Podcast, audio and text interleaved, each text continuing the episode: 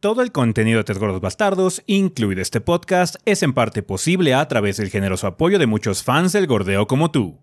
Muchas gracias a todos nuestros Patreons del mes de junio, entre los cuales se encuentran Luis Antonio Rodríguez Lugo, Carlos Concuá, Emanuel Barrios García, Roberto Ariel Pailamilla San Martín, David Ramos, Eduardo Morúa, Paco González y Daniel Mendoza.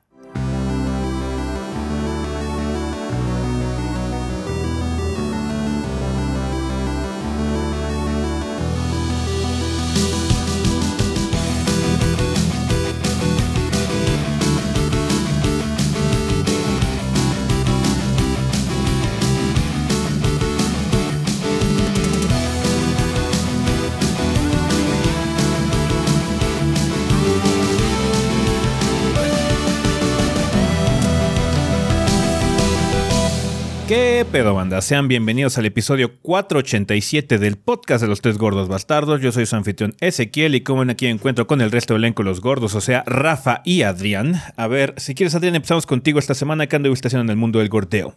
Eh, pues esta semana salió finalmente la reseña de Mario Strikers. Sí. Sí hubo grande banda. Este, ¡Surprise! ¡Ah, ¡Sorpresa! este la broma estuvo divertida, supongo. Este.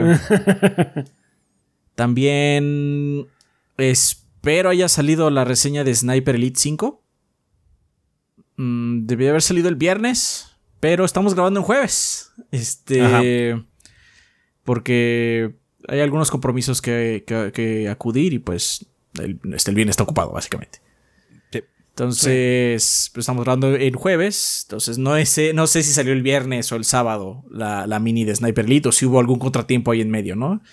Entonces, espero haya salido el viernes eh, la reseña de Sniper Elite. Y sigo jugando The Elder Scrolls Online High Isle, que es la nueva expansión. De hecho, fui al evento de lanzamiento, el lanzamiento en consolas, porque fue el martes, el martes 21, salió para consolas.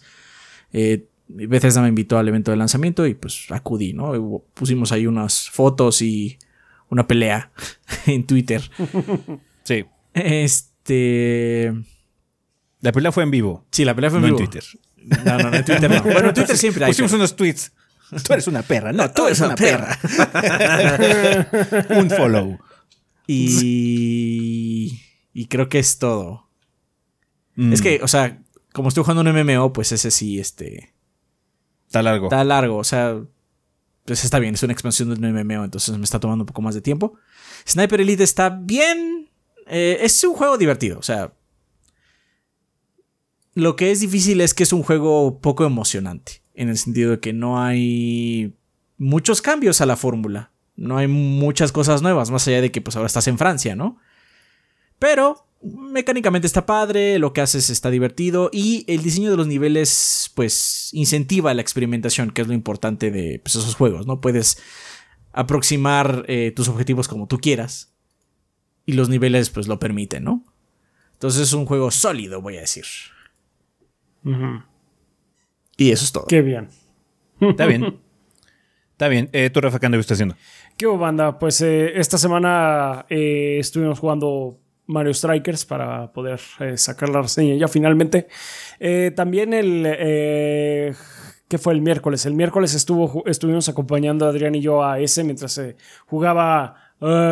¿Qué? ¿Rollerblade Champions? Roller Champions. ¿Se llama? Roller, Roller Champions. Roller Champions nada más. Sí. estuvimos ahí con ustedes alimentando su ludopatía para variar. Sí. nada, más, un par de veces porque no nos acordamos. Sino no nos acordamos, pero pues ahí ustedes que estuvo bien porque perdí muchas. Se sí, de pronto, así que, ah, no, que gané. sí. Todo bien. Y uh, pues esta semana salió la mini reseña de Capcom Fighting Collection. Um, que sí, estuvo, estuvo pesadita porque pues, son 10 juegos y pues había que mínimo hablar así, aunque fuera someramente de cada uno. Eh, sí me estuvieron ayudando eh, los gordos a grabar, me estuvo ayudando también Mar. Eh, pues sí, sí estuvo pesadito, pero pues ya salió. La verdad es que sí me, gustó lo que trae. Yo sé que mucha gente está como que eh, decepcionada por algunas cosas que no presenta la colección, pero estamos hablando de ports de arcade. Entonces sí, no, no se le puede hacer como que muchísimo más. No tienen muchas opciones los ports de arcade. Pero, este, sí, o sea, sí puedo comprender si alguna gente estaba esperando un poquito más de la colección. Pero yo quedé muy complacido, la verdad, que no les voy a mentir. Está bueno. Vale, pues yo lo que estaba haciendo también es obviamente trabajar en la reseña de Mario Strikers, eh, también eh, grabando algunas cosillas adicionales. Eh, estuvimos haciendo el horror del Champions, estuvimos haciendo también... Ah, hicimos stream de Fire Emblem, de hecho. Ahora sí, ya regresamos a, a Treehouses este, el lunes pasado. Entonces, sí, en esas cosas se han dado ocupadín. pero sí, en general fue una semana rara, pero hubo cosillas que, este, que trabajar y que mostrar en cuanto a contenido, banda. Eh, bueno, como dijo Adrián hace ratito, estamos grabando en jueves, así que si ocurrió algún tipo de noticia o algo importante el viernes, eh, desafortunadamente no va a poder ser incluido en este episodio de banda, pero trataremos de incluir en el siguiente, a menos de que se nos olvide, porque luego ocurre. Eh, entonces, sí, em, una disculpa que cambiamos el día, pero fue por cuestiones personales que tenemos algunos compromisos, entonces sí, no vamos a poder grabar el viernes como siempre, pero ya el siguiente episodio será normal. Eh, entonces, sí, nada más tengan eso en consideración. Eh, igual hay, un poquito más de delay eh, ahorita en esta situación de este episodio, pero nada más va a ser por esta semana, bueno, no se preocupen. si quieren ya para adelantarnos y entrar de una vez en lleno en las noticias que sí podemos hablar porque son las que conocemos, vámonos directamente al sillón.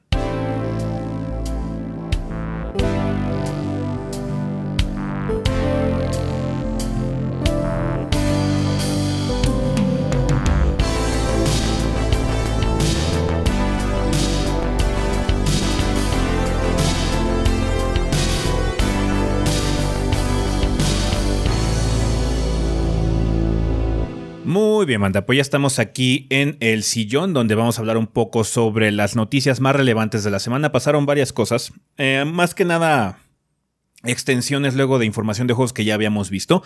Uno de ellos fue de hecho un Nintendo diría que específicamente dedicado a Xenoblade Chronicles 3 donde ya pudimos explorar un poquitín más sobre el título, ya sabemos más o menos cómo va a estar la cosa.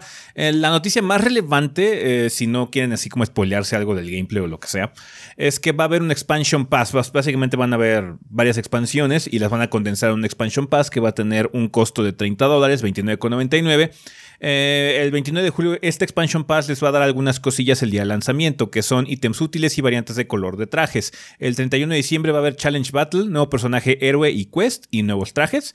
El 30 de abril del 2023 va a haber Challenge Battle, nuevo personaje héroe y quest, nuevos trajes también. Y el 31 de diciembre del 2023, nuevo escenario de la historia. Básicamente van a tener que esperar año y medio para nuevo escenario de la historia. Yo creo que va a salir antes. Yo creo que ese de 31 sí, esos números son de que va a salir por ahí eh, antes. Es un placeholder. Yo, yo yo lo esperaría antes. Pero bueno, el chiste es que va a tener básicamente Expansion Pass, eh, Xenoblade Chronicles 3. Eh, cada ola de DLC será jugable cuando salga y no puede comprarse individualmente. No es standalone, así que tienen que comprar todo o nada.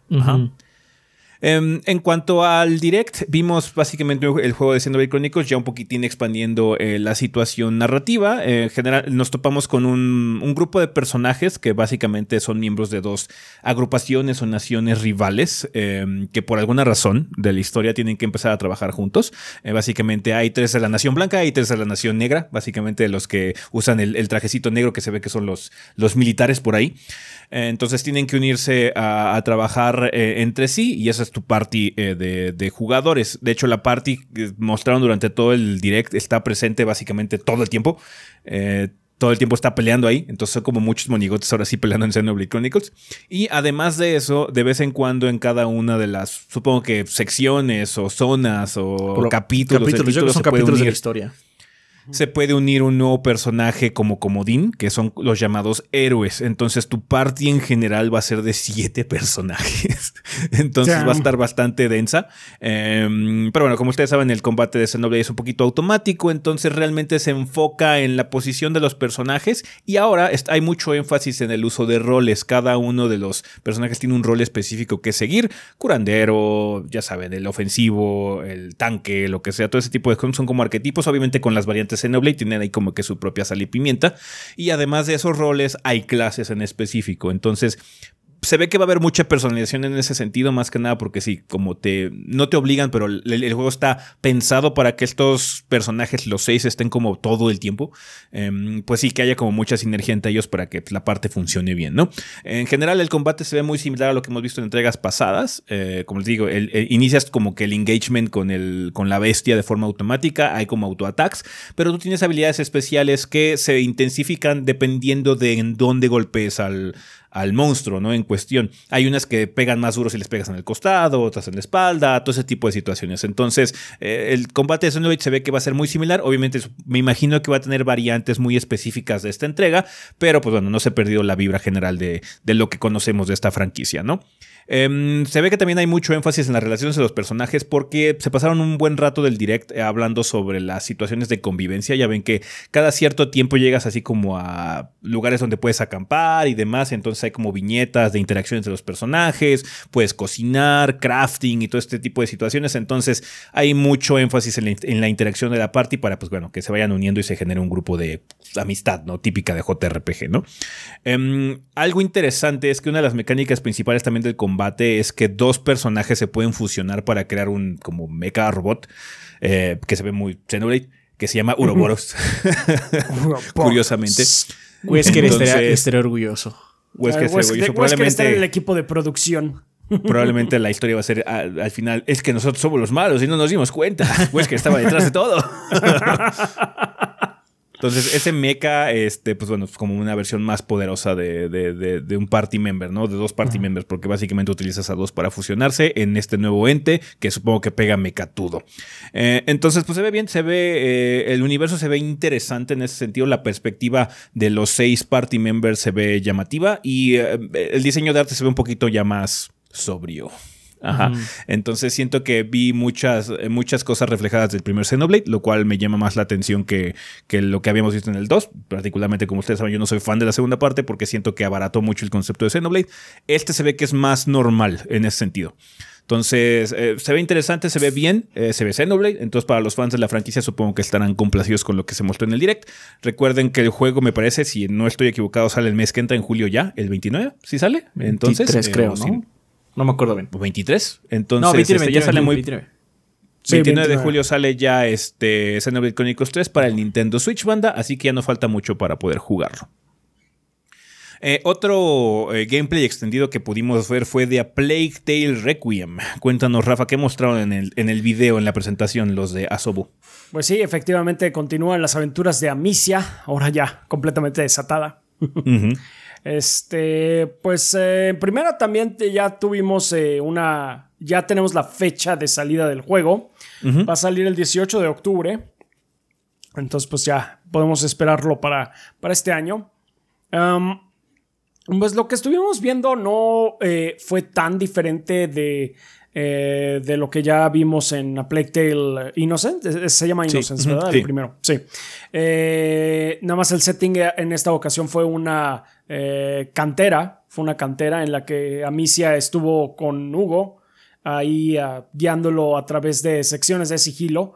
Ah, creo que lo más eh, novedoso es la visión de detective que tienes ahora, porque supongo que un poquito de, spoilers, banda, de, de, A Plague Tale. Eh, ya ven que Hugo tiene una conexión con las ratas. Entonces se supone que las ratas pueden sentir la sangre de las personas. Y por lo mismo, Hugo también puede sentir la sangre de las personas. Entonces les puede ver a través de las paredes. es un. Ok. Eh, es la justificación in-game de una mecánica que es bastante común. Así es. por lo menos de justificación y no. Es que, no mames, puede ver con sus oídos. sí, es que Amicia tiene oído de perro. Entonces por eso puede hacer lo que hace. Eh, pero bueno, entonces esa es la justificación. Por lo demás, pues vimos algo muy parecido a lo que ya teníamos anteriormente. Eh si acaso vemos que Amicia ya es un poquito más brutal en su forma de, actuar. Em, pero sí, vimos ejemplos de crafting, de Amicia usando sus municiones eh, con la onda para llamar la atención, para incendiar a los guardias, ese tipo de cosas. Y al final eh, eh, terminamos con el hecho, esto ya se había visto en otro tráiler, que puedes controlar a las ratas. No sabemos qué tanto se puede, al parecer, como que sí a Hugo le cuesta muchísimo controlar a las ratas al, grado en el que se desmaya ah, para el final del tráiler. Pero pues sí, eso es lo que pudimos observar. En algún momento vas a tener esa capacidad de poder eh, indicarle a dónde, a quién comerse. Básicamente la marabunta. Entonces, pues se ve interesante. Vamos a ver cómo, cómo termina saliendo. Sí, recuerden que este juego va a estar disponible para Xbox Series, eh, PC, PlayStation 5 y. Va a estar en Game Pass. Y va a estar en Game Pass. Así que para la gente que le llama la atención, el primer título es bastante bueno. Chequen nuestra reseña si es que no lo conocían. Eh, esta secuela se ve bastante bien. Se ve que es una continuación, una evolución de refinamiento eh, como hemos tenido en otras secuelas, pero pues eso llama también la atención porque el juego era bastante bueno, ¿no? Sí, sí, sí, sí. Bien, em, continuando con una noticia bastante interesante. Eh, aparentemente No Man's Sky eh, ya tiene fecha de salida en el Switch y dieron algunos detalles, ¿no? Los de eh, Hello Games sobre este port, ¿no, Adrián? Así es, No Man's Sky ya estará disponible en el Switch a partir del 7 de octubre, pero en su lanzamiento va a ser un juego single player. el multiplayer va a llegar básicamente después. Hello Games. Sí, es que, bueno, si es que llega. Esperemos que. Yo me imagino que sí, porque es Hello Games y pues. Lo van a intentar. Sí, lo han intentado. Sí. No importa que la resolución baje brutalmente. A 180p. a 180p en el Switch, pero vamos a tener multiplayer. Sí. Eh, Sean Murray eh, comentó que No Man's Sky en este pequeño sistema portátil se, se siente completamente natural y también totalmente improbable a la vez. Ha sido una meta increíble para nuestro pequeño equipo. No Man's Sky depende de la generación procedural, lo cual significa que la consola genera todo lo que se ve. Esto hace que sea mucho más difícil traer nuestros juegos a algo como el Switch, pero creo que el equipo no está nunca eh, nunca ha estado tan contento como cuando están intentando llevar a cabo lo que es casi imposible. Eso e implica que no es una versión cloud, eso implica que el ventilador va, a volverse loco. es un helicóptero, hermano. eh, o sea, o sea. Si no es cloud, para si no es cloud, segundo grado. qué chingados con Kingdom Hearts, ¿eh? Nada más estoy poniéndolo ahí. no, Kingdom Hearts es un claro caso de hueva. De súper hueva. Pero súper hueva. Ojalá sí traigan el, el, multiplayer, pero bueno. Eh, o sea, es, el Switch. Al final del día tiene bastantes limitantes. El mismo, el mismo Sean Morris está diciendo, pero dice que lo van a intentar. Sí. Eh, entre otros anuncios, aparte de obviamente el lanzamiento del Switch, que es el que están poniendo como el más importante, también mencionaron que van a sacar una versión física de PlayStation 5. La versión de Play 5 ya la puedes conseguir de si tienes un disco de Play 4, básicamente. Sí. Pero bueno, ahora van a lanzar una versión de Play 5 y que están eh, trabajando ya en su actualización gratuita número 20. Eh, lo cual denota lo ocupado que hemos estado en los últimos tres años. Entonces. Indeed. La actualización número 20 para No Man's Sky estará pronto. Eh, y más importante aún, va a llegar al Switch para todos aquellos que no lo han podido probar. No sabemos qué resolución va a tener, no sabemos en qué sistema lo, eh, en, qué, en qué frame rate lo va a correr. Asumimos 30 o menos. Sí, no esperen más, no esperen más de 30. entonces, este, pero bueno, portátil va a estar, ¿no? Entonces, ojalá salga bueno el port. Y pues, felicidades. O sea, 20, 20 actualizaciones gratuitas está, está puerco. Ah, están puercos, están muy puercos los de Hello Games. Sí, se, un, arco de redención completo. Más allá, de hecho, ya. más allá de eso. Porque me acuerdo que salió el video de Internet Historian hace mucho tiempo y ese ya era como, bueno, ya sí está bien, ya está chido. No, pero hay más, hay más todavía, y más. hay más, y más, y más. Entonces sí, este... Pues qué bien por ellos. Ojalá esté buena la versión de Switch.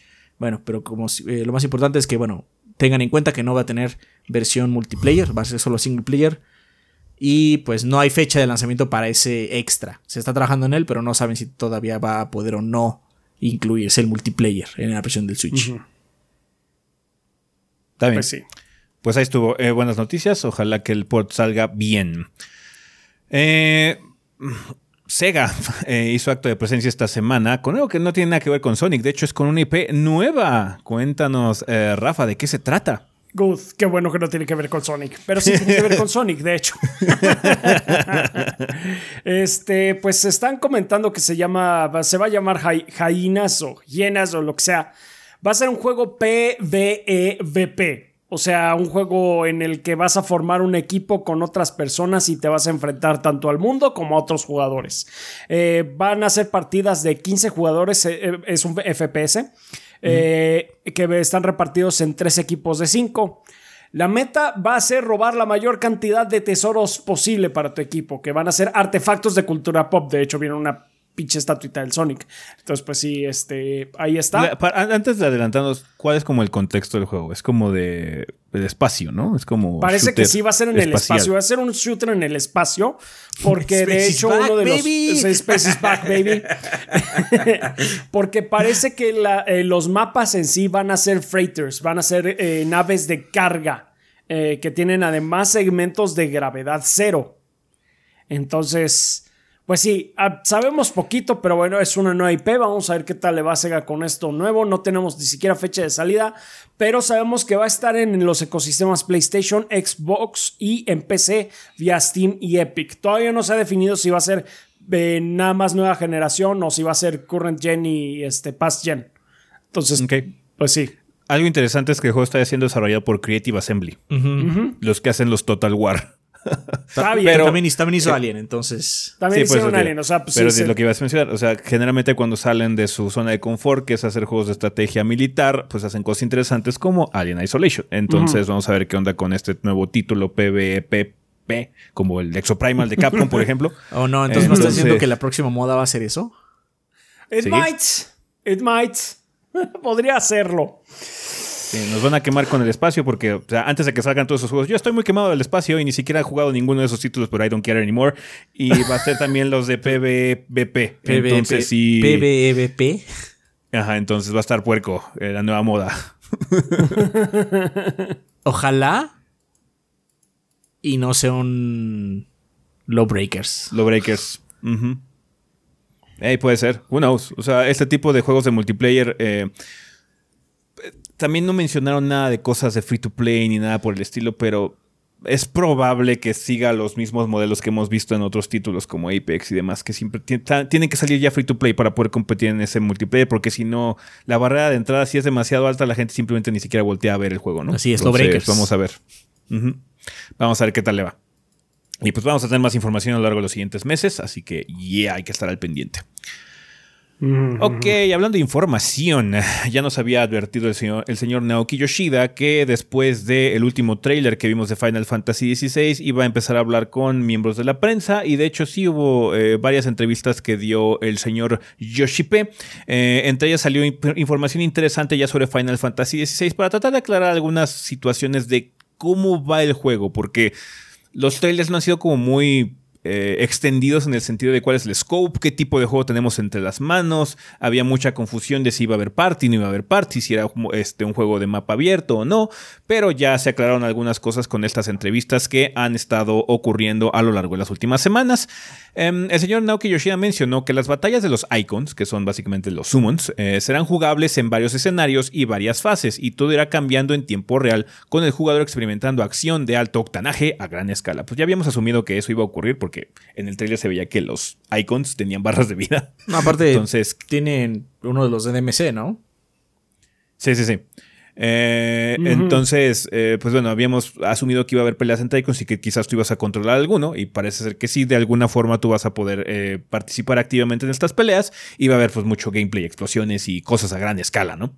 Em, también dijo que algunas batallas pueden ser reminiscentes a un shooter en 3D, pero otras podrán sentirse como un encuentro de lucha libre, mientras que la que se ha mostrado con Titán incorpora toda el área como campo de batalla. Entonces que va a ser como muy diverso el asunto.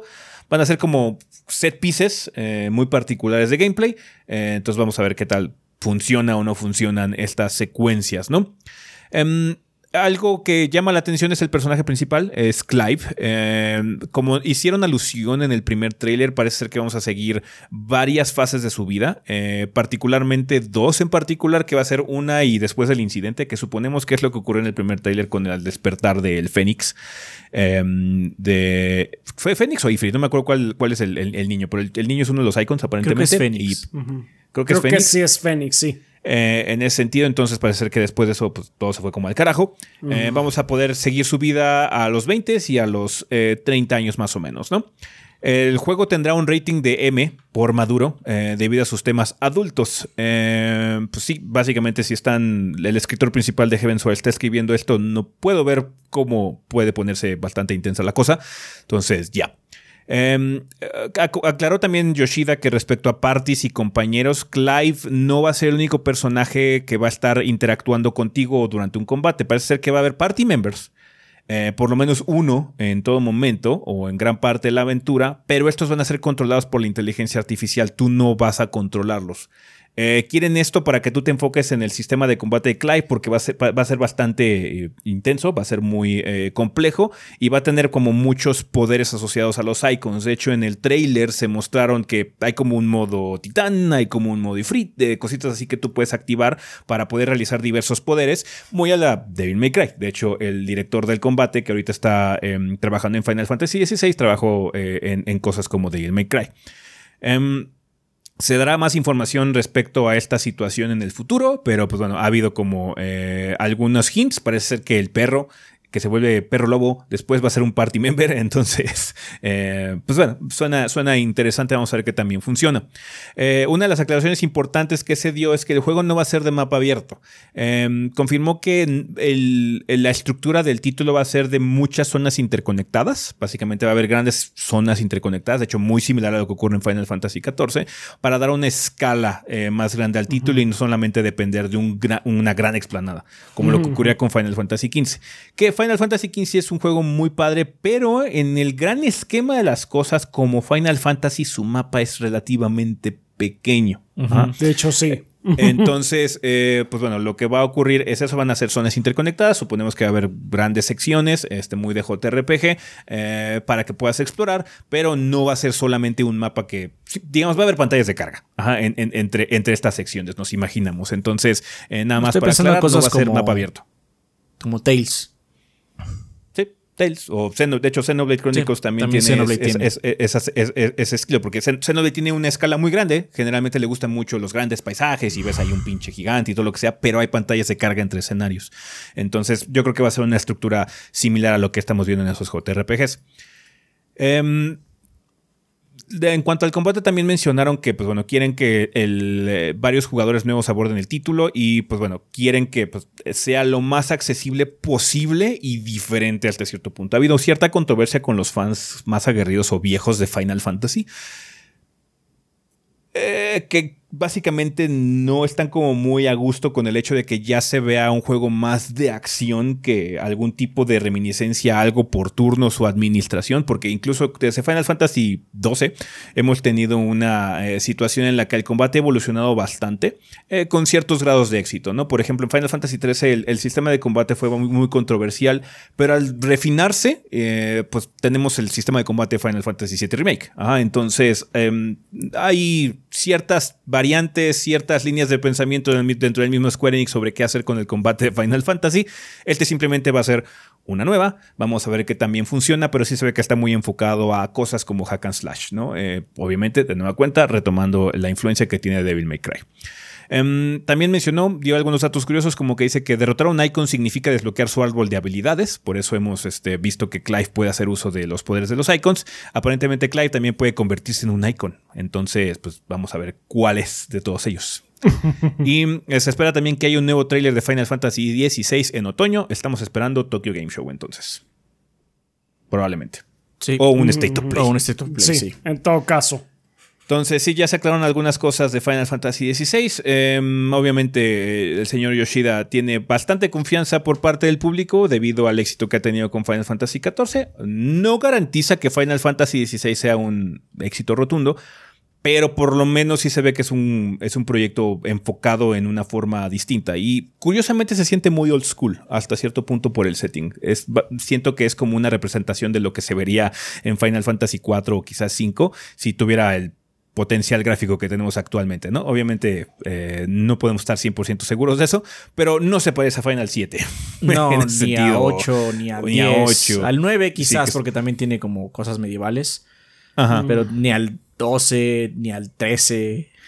Sí, entonces ni al 15. Sí, Es, un, es, una mezcla muy extraña de viejos temas de Final Fantasy con esquemas o situaciones de gameplay bastante interesantes que pues, vamos a ver que también funcionan. ¿no? Siempre que sale un Final Fantasy es una situación llamativa, pues es una franquicia bastante prominente. Entonces ojalá que a este le vaya bastante bien eh, y, no, y no tengamos una situación rocosa como ocurrió con el 13 y el 15, que el 15 tomó bastante tiempo para poder estar completo, a final de cuentas, ¿no? Pero... Em, se ve que esta es una situación muy distinta. Entonces vamos a ver qué ocurre con Final Fantasy XVI. Hay que estar al pendiente de más información y el nuevo trailer que nos prometió el señor Yoshi P para otoño.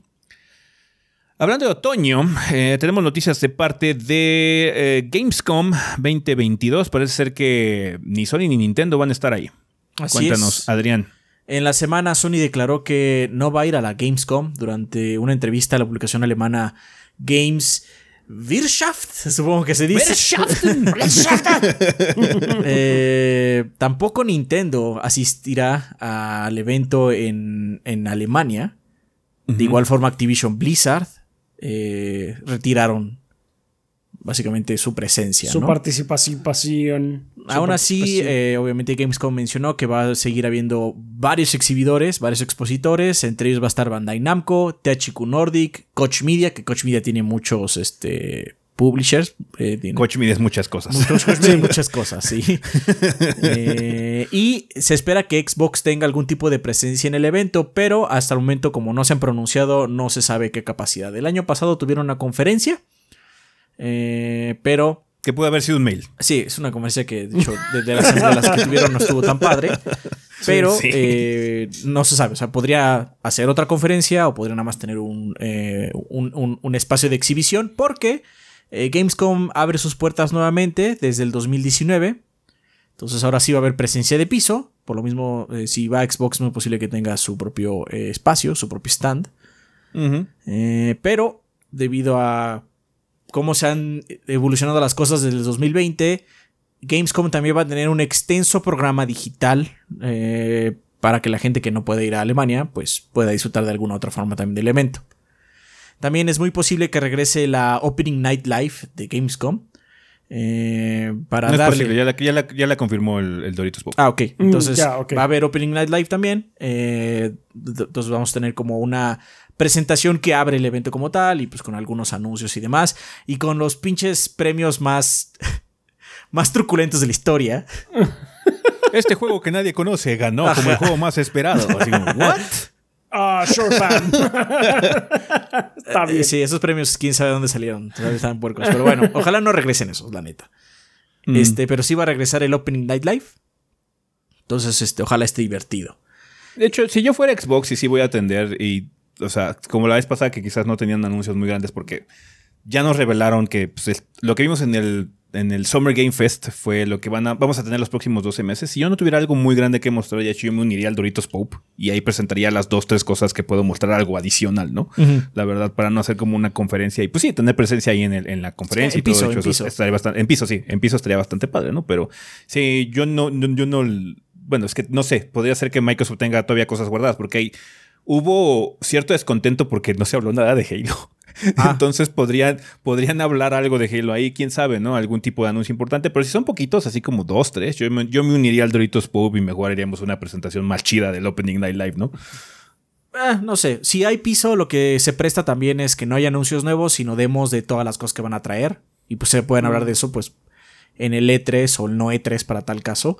Este hubo muchos anuncios y vimos gameplay, pero no se tocó, básicamente. Entonces, en, el piso del GameSom se puede ver esos gameplays, ¿no? Sí, sí. Aún así, falta un rato para eso porque eh, este evento se inaugura el 24 de agosto y va a terminar el 28, son cuatro días. Entonces. Ya no es pues, tanto, ya son como. Es en dos meses. O sea. Para mí, dos meses es bastante. Sí. Falta mucho tiempo. sí. Hay que hacer mucho en medio. Básicamente es lo que O sea, estoy no diciendo. hay que hacer mucho en medio, pero. Entonces, el, el Opening Night Live, de hecho, es la clausura del Summer Game Fest. Entonces, Ajá. es el final final del, del, del Del- hype train del del verano verano. del Doritos Pope. Ajá, sí. Entonces, pues vamos a ver qué, qué, qué trae. Nada más no espere nada ni de Sony, ni de, ni de Nintendo, ni de Activision Blizzard para tal caso.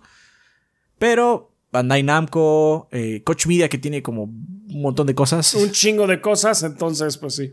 Entonces, pues ahí lo tiene, banda.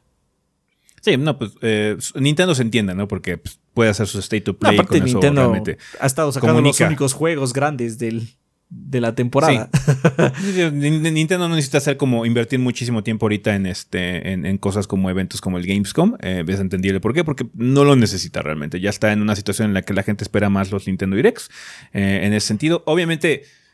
Siempre se espera uno grande, donde veamos así como el nuevo Zelda, o que sí se confirme lo de Persona en el Switch, o cositas así, o Silksong, que siempre era cada pinche evento, pero pues, ahorita pues, sacaron esta semana ese Xenoblade y con eso creo que es más que suficiente para que le llegue a la fanbase, ¿no? Entonces, sí, no, Nintendo ahorita no necesita nada. PlayStation es el raro porque seguimos con la situación de que supuestamente God of War sale este año, pero así como, yeah. Con las comillas más Y, grandes del y no lo universo. vas a mostrar en ¿Y el cuándo lo vamos a ver?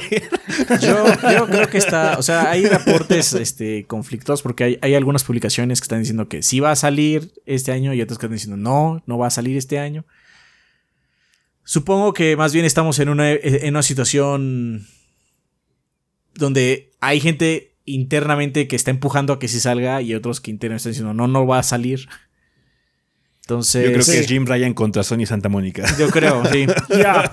Sí, Sony sí, Santa Mónica. Y si lo sacamos mejor el año que entra Jim Ryan. No. necesito No. otro peine de oro. No. Yo la verdad es que eh, por la falta de anuncios, pues sí, da a entender que pues no sale este año, ¿no? Ujú. Pero Además, como dices, eh, el Gamescom sería como que el momento perfecto para presumirlo, pero pues. Sí. Podrían dar la sorpresa, o sea, Sí. eh, se guardaron el anuncio del remake de The Last of Us para una presentación del Doritos Pope. Nada dice que no hagan lo mismo con otro título. sí, ¿no? lo que están Para diciendo el- es que no van a ir al piso, o sea, puede haber un anuncio Sí. de Sony en medio, básicamente, ¿no? O en el Opening Night Live, who knows, pero ya. Eh, si no, ahora sí yo no lo estoy esperando. No, No. te dice, oh, No. ya salió hasta este año. No, no, No, mi juego grande de fin de año es Dark Tide. Ah, sí, no mames, Dark Tide es así como el esperado aquí. Cabrón. Porque sí, el, el first party, el first party tanto de Sony como de Microsoft está un poquito débil. El de Microsoft está mejor porque por lo menos tienen un juego de Obsidian que aunque no sea AAA y todo lo que quieras, pues es un juego de Obsidian. Ah, esos güeyes están chidos. Y Dark Tide. Dark Tide. y Dark Tide. Porque Dark Ah, que- es console exclusive de, de Ex- Xbox. Xbox y PC, Ajá. entonces sí. Entonces, pues bueno. Así las cosas, así las cuentas. Vale, pues ahí estuvo. Em, para que salga Dark Tide falta un rato, Rafa, pero ¿qué va a salir esta semana? Bien, pues esta semana tenemos nada más tres lanzamientos, pero so- tenemos un par de cosas interesantes. El 28 de junio va a salir DNF Duel eh, para PC, PlayStation 4 y PlayStation 5. Este es un juego de peleas que ha estado eh, mostrando mucho eh, Axis. Me parece que tiene ya varios. Eh, no sé si son betas o qué onda, pero ya mucha gente de, de la FGC ya ha estado probando este juego. Eh, ha tenido buen recibimiento hasta eso. Entonces, pues sí, se ve interesante. Eh, el 30 de junio va a salir Monster Hunter Rise Sunbreak. Para tanto para la PC como para el Switch. Entonces, pues para la gente que lo esté esperando, ya ahí lo tiene. Y el primero de julio va a salir Fórmula 1 22 para PC, Play 4, Play 5, Xbox One y el Xbox y los Xbox Series, perdón. Te equivocas, Rafa, es EA Fórmula 1 2022. Ah, sí. Yes, Sí, it es is. Yes, it is. Ay, Dios mío. Bueno, pues a Adrián le tocará experimentar. ¿Qué tal? No ¿Qué te tal preocupes. le va? Yo espero que esté bueno. Esperemos que sí. ya empezamos, ya vamos a empezar esa época de deportes. En agosto va a salir Madden. Así es. Y luego Ah, viene sí. FIFA. Bueno, no. Que no sé si este año se va a llamar este es- FIFA. Creo que Ah, este es el no, último año que, que- se llama FIFA. Sí, en todo caso. Si no, Vamos a tener después una, una nueva, una nueva campaña donde vamos a descubrir que los de la FIFA comen bebés. Sí. Entonces, y por Ah, eso el no, año sí. que entra va a ser EA Football Club. Sí, es IFC y lo que sea, ¿no? ¿Sabes qué es lo peor? No me sorprendería. No, estoy seguro que los de la FIFA comen bebés, pero bueno. Sí. No, o sea, claramente. No voy a celebrar a EA porque me lo diga. Sí, claro. Exacto. You're not the good guys. Lo más seguro, No, por lo más seguro es que que de todas no. maneras seguíamos diciendo FIFA al juego de fútbol Sí. de EA por Sí. años. Por años, de años, de años, de años. Sí. For years to come. A menos de que pase algo como la situación de Konami que, que sacan un juego tan malo que se vuelve la nueva IP. Sí. También, sí, sí, sí, sí. Pero, sí, sí, hey, sí, ya no es PES, ahora es eFootball, esa mierda. yo espero que el de Fórmula 1 esté poco tocado por la entidad conocida como EA.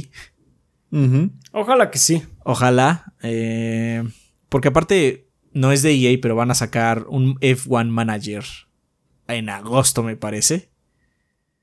F1 Manager. Entonces, Ah, sí, ojalá no estén sí. considerando también hacer un pinche manager de tarjetitas del F1. Uf, Uf, le van a meter Ultimate Team. Ultimate al Team, Fórmula qué 1. terrible, qué terrible. Ojalá que no. Mecánica sorpresa para todos. Ojalá que no, porque la Fórmula 1 ha tenido como este pequeño renacimiento en los últimos años y los juegos se han visto beneficiados, en especialmente porque son- los juegos son buenos aparte. O sea, desde hace tiempo no nos tocan juegos malos de Fórmula 1. Quizás algunos son un poco mediocres en medidas de secuela, pues no tienen muchas diferencias, pero son buenos juegos. O sea, los juegos de Fórmula 1 son buenos juegos. Entonces, ojalá no. No los desperdicien porque la neta sí están chidos. O sea, a mí me gustan mucho. Está bien. Vale, pues bueno, banda, eso sería todo con respecto a El Sillón. Vámonos a el tema de la semana.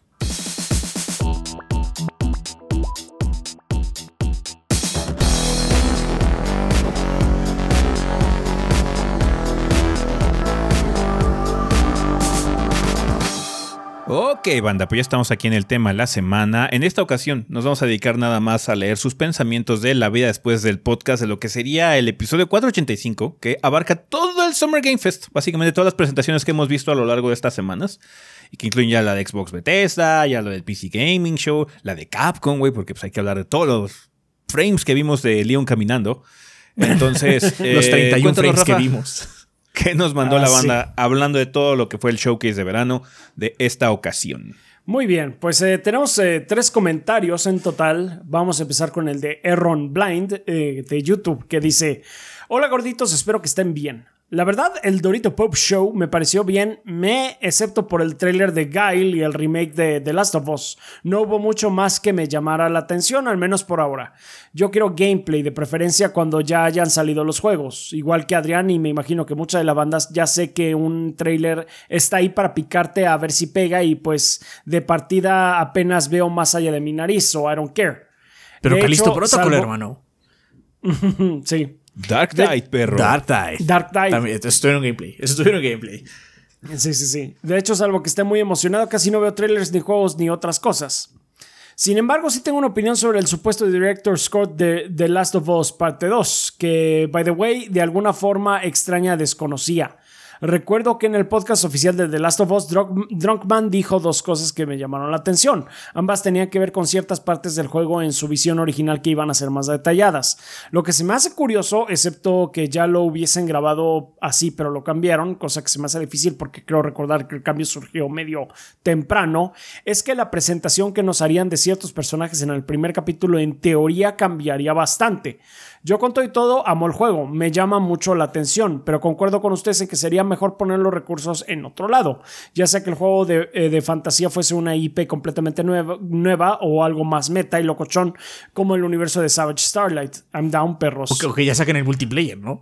Mínimo. Sí. Ok, Que ya saquen el el multi- multiplayer. sí, o o sea, no es algo que prometieron al final del día. O sea, Sí. es que aquí también somos de la mentalidad de que en su momento nosotros no queríamos ni la secuela de The Last of Us. O sea, The Last of Us Parte 2 es un muy buen juego, pero sí no, no lo sentía eh, como un requerimiento para poder continuar el mundo. No tenía yo necesidad para continuar la, la- la historia de que vimos en The Last of Us Parte 1.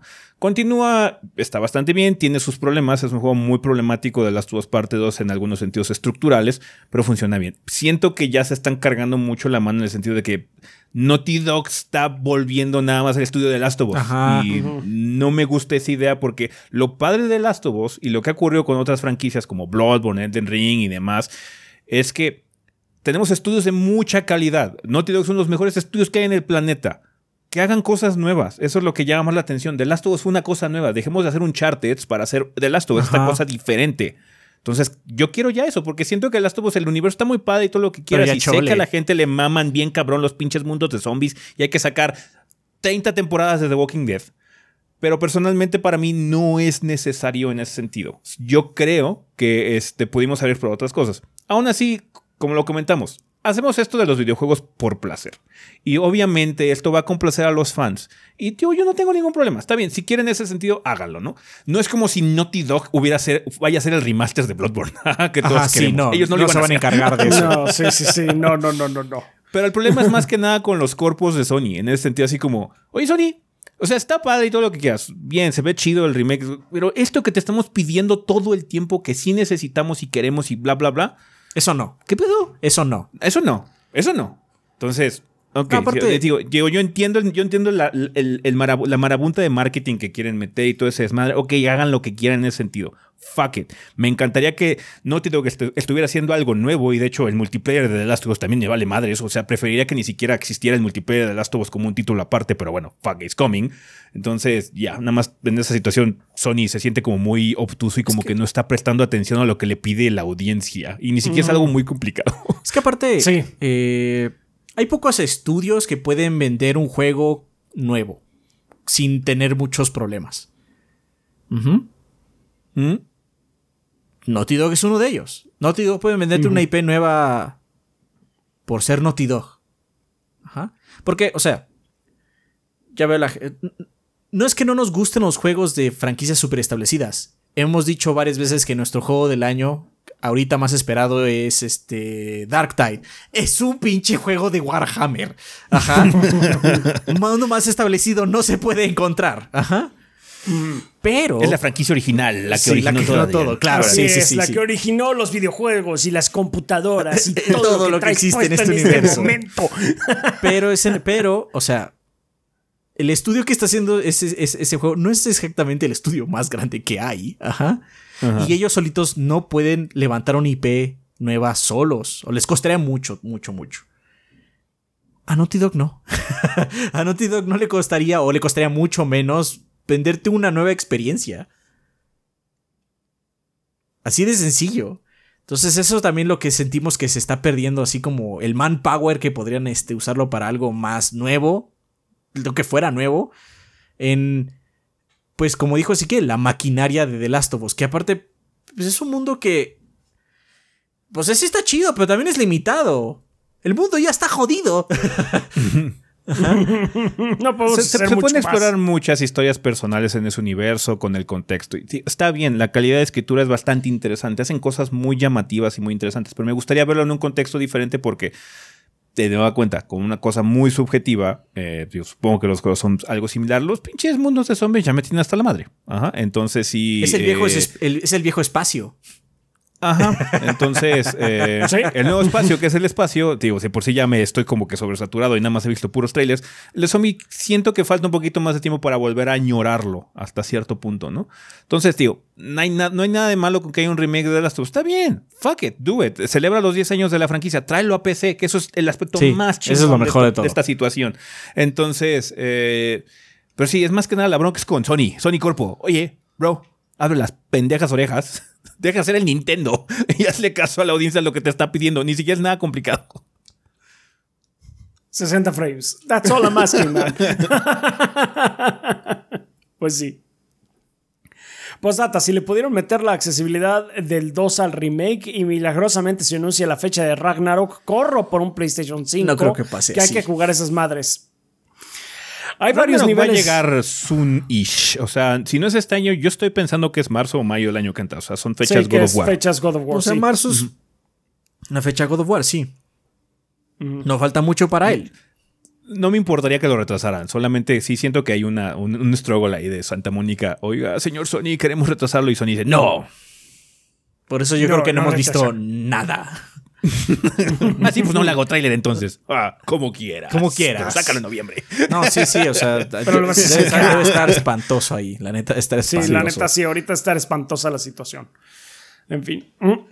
Igual y el viernes lo anunciaron y entonces, porque aparte tenemos esa pinche suerte de mierda nosotros. Y seguramente el viernes ya anunciaron que sí o que no. Es posible, es muy Probablemente. posible. Hay varios niveles de The Last of Us original y su DLC que nada más no puedo pasar porque se me dificulta apuntar como el pinche venado. Se Mm. cuidan gorditos, saludos a la banda gordeadora. Entonces estaría bien que pudieran las opciones de accesibilidad. Ojalá Las de Last of Us 2, de hecho, son muy buenas. Muy buenas. Sí, sí, sí. Sony en general ha estado metiendo muy buenas. De hecho, lo que es Sony y Ubisoft son los que han estado metiendo mucho más en ese, en ese apartado. Aparte de, obviamente, todo el esfuerzo general que está haciendo como compañía Microsoft también, ¿no? Entonces, sí. Qué bueno que ya tengamos más opciones de accesibilidad para todos los que las necesiten. Pues sí. Eh, siguiendo con el Tech Simpeador de Discord. Dice, el Summer Game Fest estuvo bien. El mejor que se vio es el Calisto, pero no lo jugaré, eh, no lo jugaré porque me da mello. Eh, está bien. o sea, Está bien. Hay gente que Entonces, sí no puede con el viernes. Entonces puedes ver a los gordos jugarlo. Ah, Ah, sí, pinche, serie, pinche serie de Dead Space 1 y 2, they're a joke. son Sí. son No, una sí, Dead broma. Space 1 y 2, la- también la pinche serie de... ¿Cuál fue? De Soma. De Soma. Fue Una pinche broma también. Me acuerdo muy bien que en el de Dead Space, Ezequiel se puso a, con- a cantar We Live. Este, ¿cómo se llama? La de. We live in a yellow No, no, no, no, submarine, no. ¿cuál fue? La de. Ah, ahorita te digo cómo se llama. We Build the We City. Build the City. Ah, we built the city. De- es- nosotros construimos esta ciudad con rock and roll. sí. Entonces, este. O sea, si quieres ver. o sea, va a haber El serie. factor miedo en, en la serie de los gordos es nulo. Es nulo. O sea, Sí, no hay- absolutamente no hay miedo en nulo. Ah, we're terrible, pero bueno. Eh, Street Fighter 6, espero que pronto salga Zangief. Eh, no tienen gra- grapplers aún. Pues la- el rumor Bueno, es que pues van a si estar imagen, todos los el rumor- World Warriors. Sí, si la imagen es de creerse que pues, por, por el outfit de Guile y demás, sí es de creerse el leak. Sí, sí va a estar Zangief. Le Eh, pusieron pantalones. Ahora tiene le pantalones. pusieron pantalones. Ok. Sien- La- Siento que va a limitar su poder. Está Sí, restringido. no, no. Me cancelaron la Ingrid de sangre, güey. Sí, sí, sí. ¿Qué pasó? ¿Qué pasó con esta industria de los videojuegos? Está yendo al traste. Eh, Marvel MS se ve Ese fue el bien, dato curioso de Street Fighter del podcast. Así es. que a Zangief lo cancelaron. Está. No, no, no.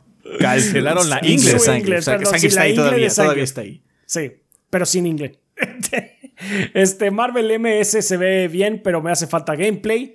Alien se ve interesante. El, en mi joyo verso eh, viene por el hoy- hoyo en la cartera del gacha Master Adrián. Ah, Yo no sí, juego mi juegos de sí, mi sí. joyo, lo siento, no puede, no puede No, no. ser. Warhammer se ve chido. Ya quiero ver ese gordos juegan. Ah, y que lo digas. You know Nosotros it. ya también queremos. digas. You know it, you know it. Va a llegar un punto donde van a decir, gordos, ya no quiero saber nada de Ya me Dark. Aburrí de Vermintide. Me vale. De. Dark Tide, de Me Dark vale me- así como ya se aburrieron de Street Fighter. Y también se aburrieron en su También momento se van a de, aburrir de- También se aburrieron en su tiempo de este, Deep Rock. De Deep Rock también, sí, sí, sí, sí. Los vamos a aburrir, banda, no se preocupen. Devolver no lo vi, pero sé que su curaduría de juegos es buena, así que espero buenos juegos aunque no tenga PC. Está bien, Sí. Algunos van a llegar a Switch, probablemente. Sí, seguramente. A, a Devolver le gusta publicar en Switch también. también. Publican en todos lados El año ellos. Sí. El año pasado algunas cosas decían Xbox es solo Gears, Halo, Forza y sin ninguna IP nueva y luego se quejaron este año de que les faltó Gears y que solo mostraron nuevas cosas. Para mí Xbox estuvo bien. Mucha dice que faltó algo y creo que sé qué es. No, no nos vendieron hype como Skull and Bones o Beyond Good and Evil lo hicieron en su momento. Sí, nos dijeron esto es lo que va a venir pronto. El único Sí, hype que vendieron así como de nada, pues es el de Kojima, pero es típico de Kojima también. O sea, no, Sí, no, no me parece sí. nada raro. Sí, sí, también el problema es lo que hablamos, la situación de que Starfield no fue un home run. O sea, Starfield era el juego grande. Ese era, ese era el que te que venía a vender el hype porque es el siguiente gran RPG de Bethesda. Pero, o sea, podría ser eso. Podría ser el siguiente Skyrim y vamos a estar jugándolo de aquí hasta que salga el Xbox 7 o como sea que se llamen los Sí, siguientes Xbox. exacto. Ajá. Pero este, como que no aterrizó muy bien. O sea, hay gente que le gustó mucho, hay gente que no le gustó tanto. Estuvo muy mix, no fue un home run, no fue un, como cuando vimos Breath of the Wild por primera vez. Así de, hay algunas interrogantes, pero el juego se ve padre, ¿no? Así como la gente Sí. le llama mucho la atención. Mm, sí, sí, sí. Pero sí, infinitamente mejor que Beyond Good and Evil 2. Ah, Que es así como eso no existe. Ajá, eso no sabemos si sigue O sea, existiendo. No supuestamente sí existe. Según y- esto Sí, sale este año. dijeron. Según Ajá. el pinche reporte financiero de Ubisoft, Skull and Bones sale este año, pero yo no les creo. You're sure, fam. Está bien. Vas, vas a Salió ver. Roller bueno. Champions. Salió Roller Champions, lo lograron. Sin pompa y nada. O sea, fue así como, eh, ya está disponible. Disfrútenlo. ah, ok.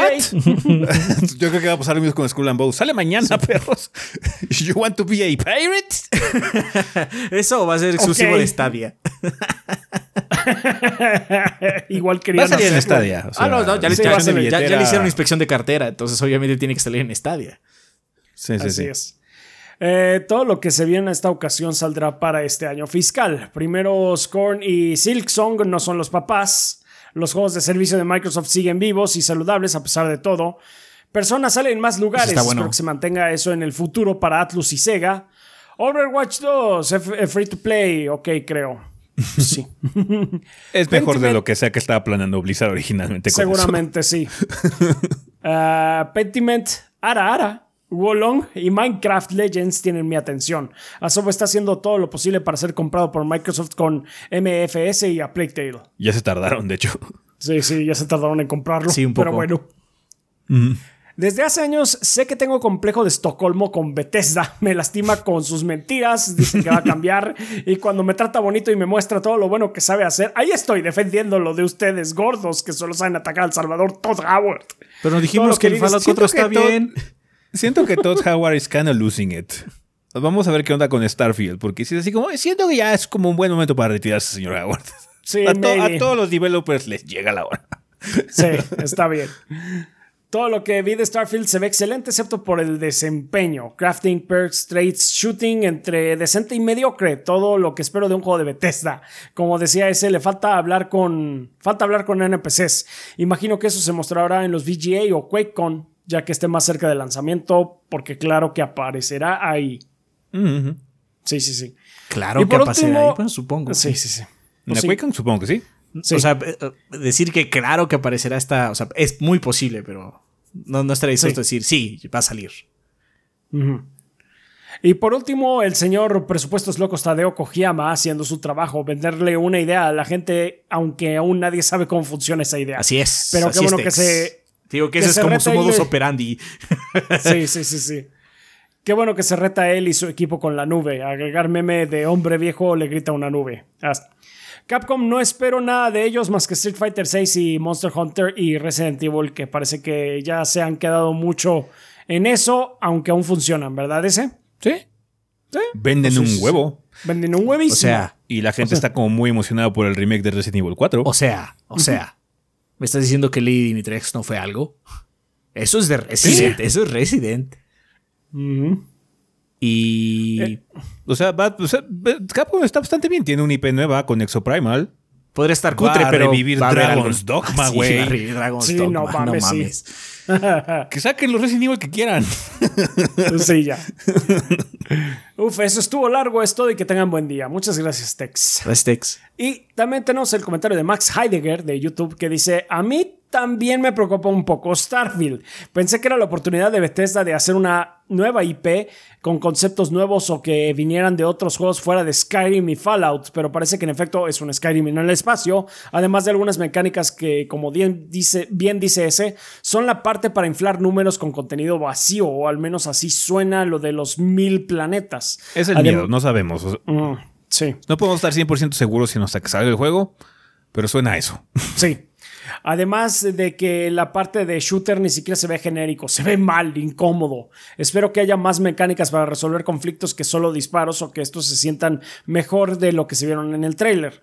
Lo que más me emocionó fue la parte de los planetas que sí van a ser diseñados, porque Bethesda sabe hacer mundos inmersivos en los que perderte. Sí, de hecho creo que el, único praise que hicimos de Fallout 76 fue, güey, ponme este mapa en... eh, pero en un juego de Sí, una en sola- Fallout 5, un, un o sea, juego sí. de single player y no mames. Sí, sí, sí, sí. Y la personalización de naves, el crafteo de armas de Fallout 4 era muy divertido y aquí sí y si aquí plantean lo mismo pero con tu navecita, bienvenido sea. Por lo demás, he oído gente que se queja del motor gráfico y otros dicen que no hace falta cambiarlo porque ayuda al desarrollo del juego. ¿Ustedes qué opinan, gorditos? Pues opinamos lo mismo que opinamos en la reseña de Fallout 76, que ese ya está muy viejo y entendemos por qué no lo cambian. O sea, gran parte de la plantilla de Bethesda pues lo sabe usar, ¿no? Muy Sí. obvio. Y Creo que lo que más me molesta es, es, es- es el regreso a las conversaciones con suma la cara y la mirada perdida. Sí, o sea. It really fucking annoys me. Así, sí, como. Con los no me importaría que, fuera en el mismo pinche engine, pero esto se ve viejo. O sea, este, ya habíamos superado esto. En Fallout 4 tienen muy padres las conversaciones. Refinen esas, güey. Sí. Supongo que es una sobrecorrección, porque mucha gente se, que- se quejó Sí. de las otras, lo- pero la gente se quejó de que la falta de, Del de- sistema de conversación, no de las tomas de cámara. Pero bueno, El sistema de conversación está pitero. generalmente lo que sucede como con cualquier producto eh, creativo, no solo con Bethesda, cuando hay una queja, pues lo que haces es sobrecorregir todo, o sea, por eso De vuelta a Oblivion. por, de por- vuelta a por eso, por eso existe lo que es Star Wars hoy en día, ¿estamos de acuerdo? Entonces, pues, Oye, si sí. le pasa a Disney, le puede pasar. Y yo creo que eso es lo que sucedió. Ah, sí. ¡Alto ahí! Pues sí. Fue malhechor. Como no les gustó el sistema de progresión de Fallout 4, vamos a usar también el de Oblivion. No, sí. De vuelta a dormir para subir de nivel. Ah, hablando de otro juego, mi título más esperado es Final Fantasy XVI. Quiero creer en Yoshi P, pero sobre todo espero que sea un juego con un inicio y un final standalone, que no tenga secuelas, spin-offs, universos expandidos, ni que se agreguen partes cruciales de la historia con parches, DLCs o DLCs cancelados que se vuelven libros por un desarrollo turbulento. Así es. Ya con eso creo que estaría más contenta de jugarlo que los títulos más recientes de la franquicia. Perdón por extenderme, gracias gordito, saludos. Yo creo que vamos No a te tener un juego completo gracias. con Final 16. Pero va a tener DLCs. Pero va a tener DLC. No descuentes la idea de No, que tenga sí. DLC o secuelas. No Eso tanto es. por Yoshi P, Sino por Square. por Square Enix. DLC seguramente. Secuelas depende mucho de qué tan exitoso sea el juego en sí. Sí. O sea, las secuelas de Final Fantasy existen, como el 10-2 y el... Bueno, el 13-2 El y el 4 After Years. Ah, el 4 After Years y todo. El 13 es su cosa más particular. Este, son porque el, el Es que, juego, eh, el juego es muy el popular. engine. Ajá, sí, sí. Ahorita explico lo del 13. De los del Sí. 10 y el 4 eso es porque el juego es muy popular y entonces da para hacer una secuela y que venda, básicamente. Del 13 es porque se gastaron un huevo de dinero haciendo el desarrollo del 13. Porque Hay que recuperar algo. lo que pasa es que esa época fue muy dura para Japón. Fue muy, muy, muy, muy dura. Porque a Japón en general estaba costando hacer juegos HD. Mucho, muchísimo. No. Y Square en particular tuvo el desmadre que fue la, la falla de aceptación de Final Fantasy XIII y toda la catástrofe que fue 14 1.0. Ajá. Entonces, Como, "Ah", tenían todo, y todo es eso. Crystal Tools. Todo es Crystal Tools. Sí, todo estaba en esa mierda. Y entonces, ¿sabes qué? Saca 13.2 para sacar más dinero. Es más fácil hacer un juego que ya está con assets ya medio hechos. Ajá. Y ya hicieron el 2. Que el 2 tuvo mejor recibimiento. Y ah, saca el 3, el 13-3, que no se llama 13-3 porque suena tonto, pero es el Lightning Returns, ¿no? Y es por eso. En realidad, esas dos secuelas ahí es por una cuestión financiera, porque les costó mucho hacer el- lo del engine, porque Japón en general está sufriendo con hacer juegos HD. Fue como una tormenta de cosas que nos tiene la peor trilogía, la peor trilogía de Final Fantasy. Aunque de hecho tiene sus fans. No aquí, pero tiene sus fans.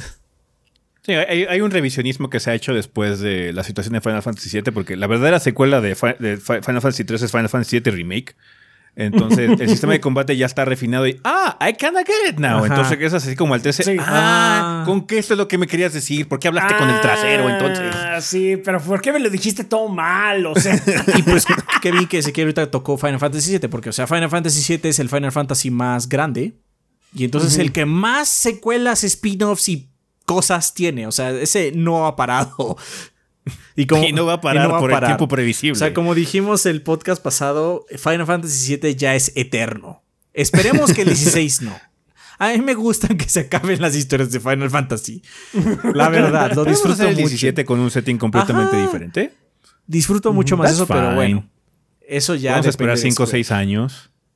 No es como si no esperáramos también un huevo por la secuela del remake del 7, güey. La parte Ya. 2, la parte 2, por favor. Sí, bueno, la parte 2. eh, Yoshi P es, un- es- es de más confianza. Es, es de las personas más sensatas que tiene Square allá. Si fuera Así. Nomura, uff, ay, no te puede asegurar ni madres. no, sí. No te puede asegurar ni madres. Ni no. Solo que habrá espectáculo, es lo único que podría asegurar. Sí. Vale, pues ya fueron todos los pensamientos que tuvimos esta semana. Y pues en eso vamos a condensar el tema de esta semana, banda. Básicamente va a ser la, secuela, la, cruda del Summer Game Fest. Para que les diéramos tiempo de que nos platicaran eh, todo lo que ustedes pensaban sobre estos eventos, estos showcases. Eh, ya en el siguiente episodio tocaremos algún tema diferente. Así que chingón, banda. Con esto vamos a terminar esta sección. Así que a comunidad.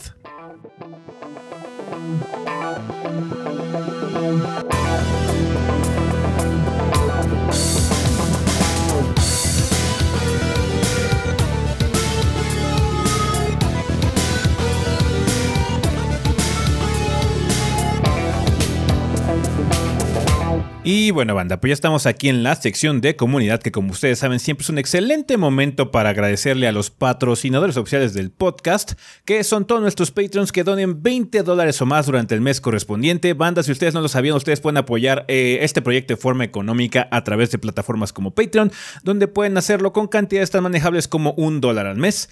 Muchísimas gracias a la gente que se ha animado a entrar a patreon.com diagonal 3 gordos B y pues bueno, ven ahí cómo pueden apoyarnos. Eh, recuerden, banda, antes de empezar es que se va a abrir el tier de 50 dólares en estos días, ya sea hoy que se estrenó el podcast en video lunes o quizás mañana martes, pero entre hoy y mañana va a estrenarse el tier de 50 dólares para la gente que esté interesada, obviamente no es obligatorio, es para la gente que le llame la atención.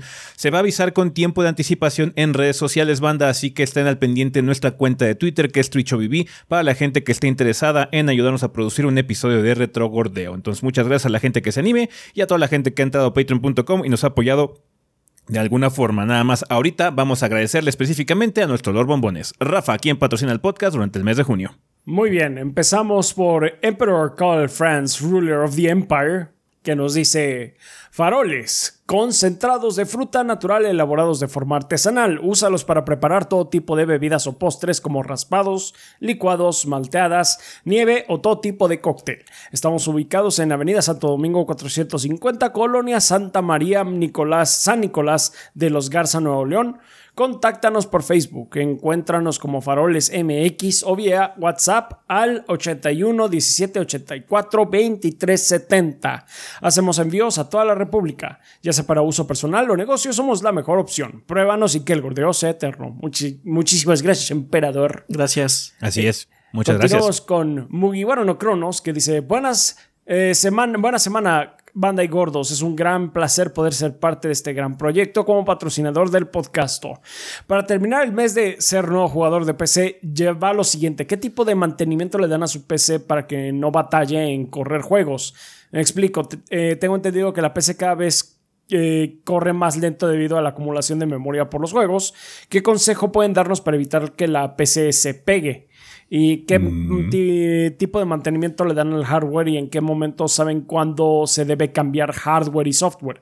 Saludos y que el gordeo algún día sea reconocido por su, con su propio término de tribu urbano. No sé en quién chingados te dijo lo primero, pero es mentira. Entonces no pasa nada. O sea, lo único que tienes que hacer en tu computadora para que no esté usando como...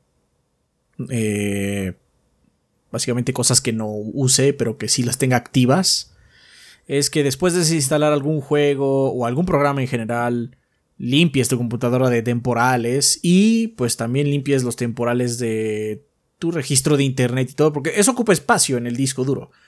Ajá. Pero pues más bien la compu va a correr más lento con el tiempo porque se va a hacer más vieja. O sea, sí.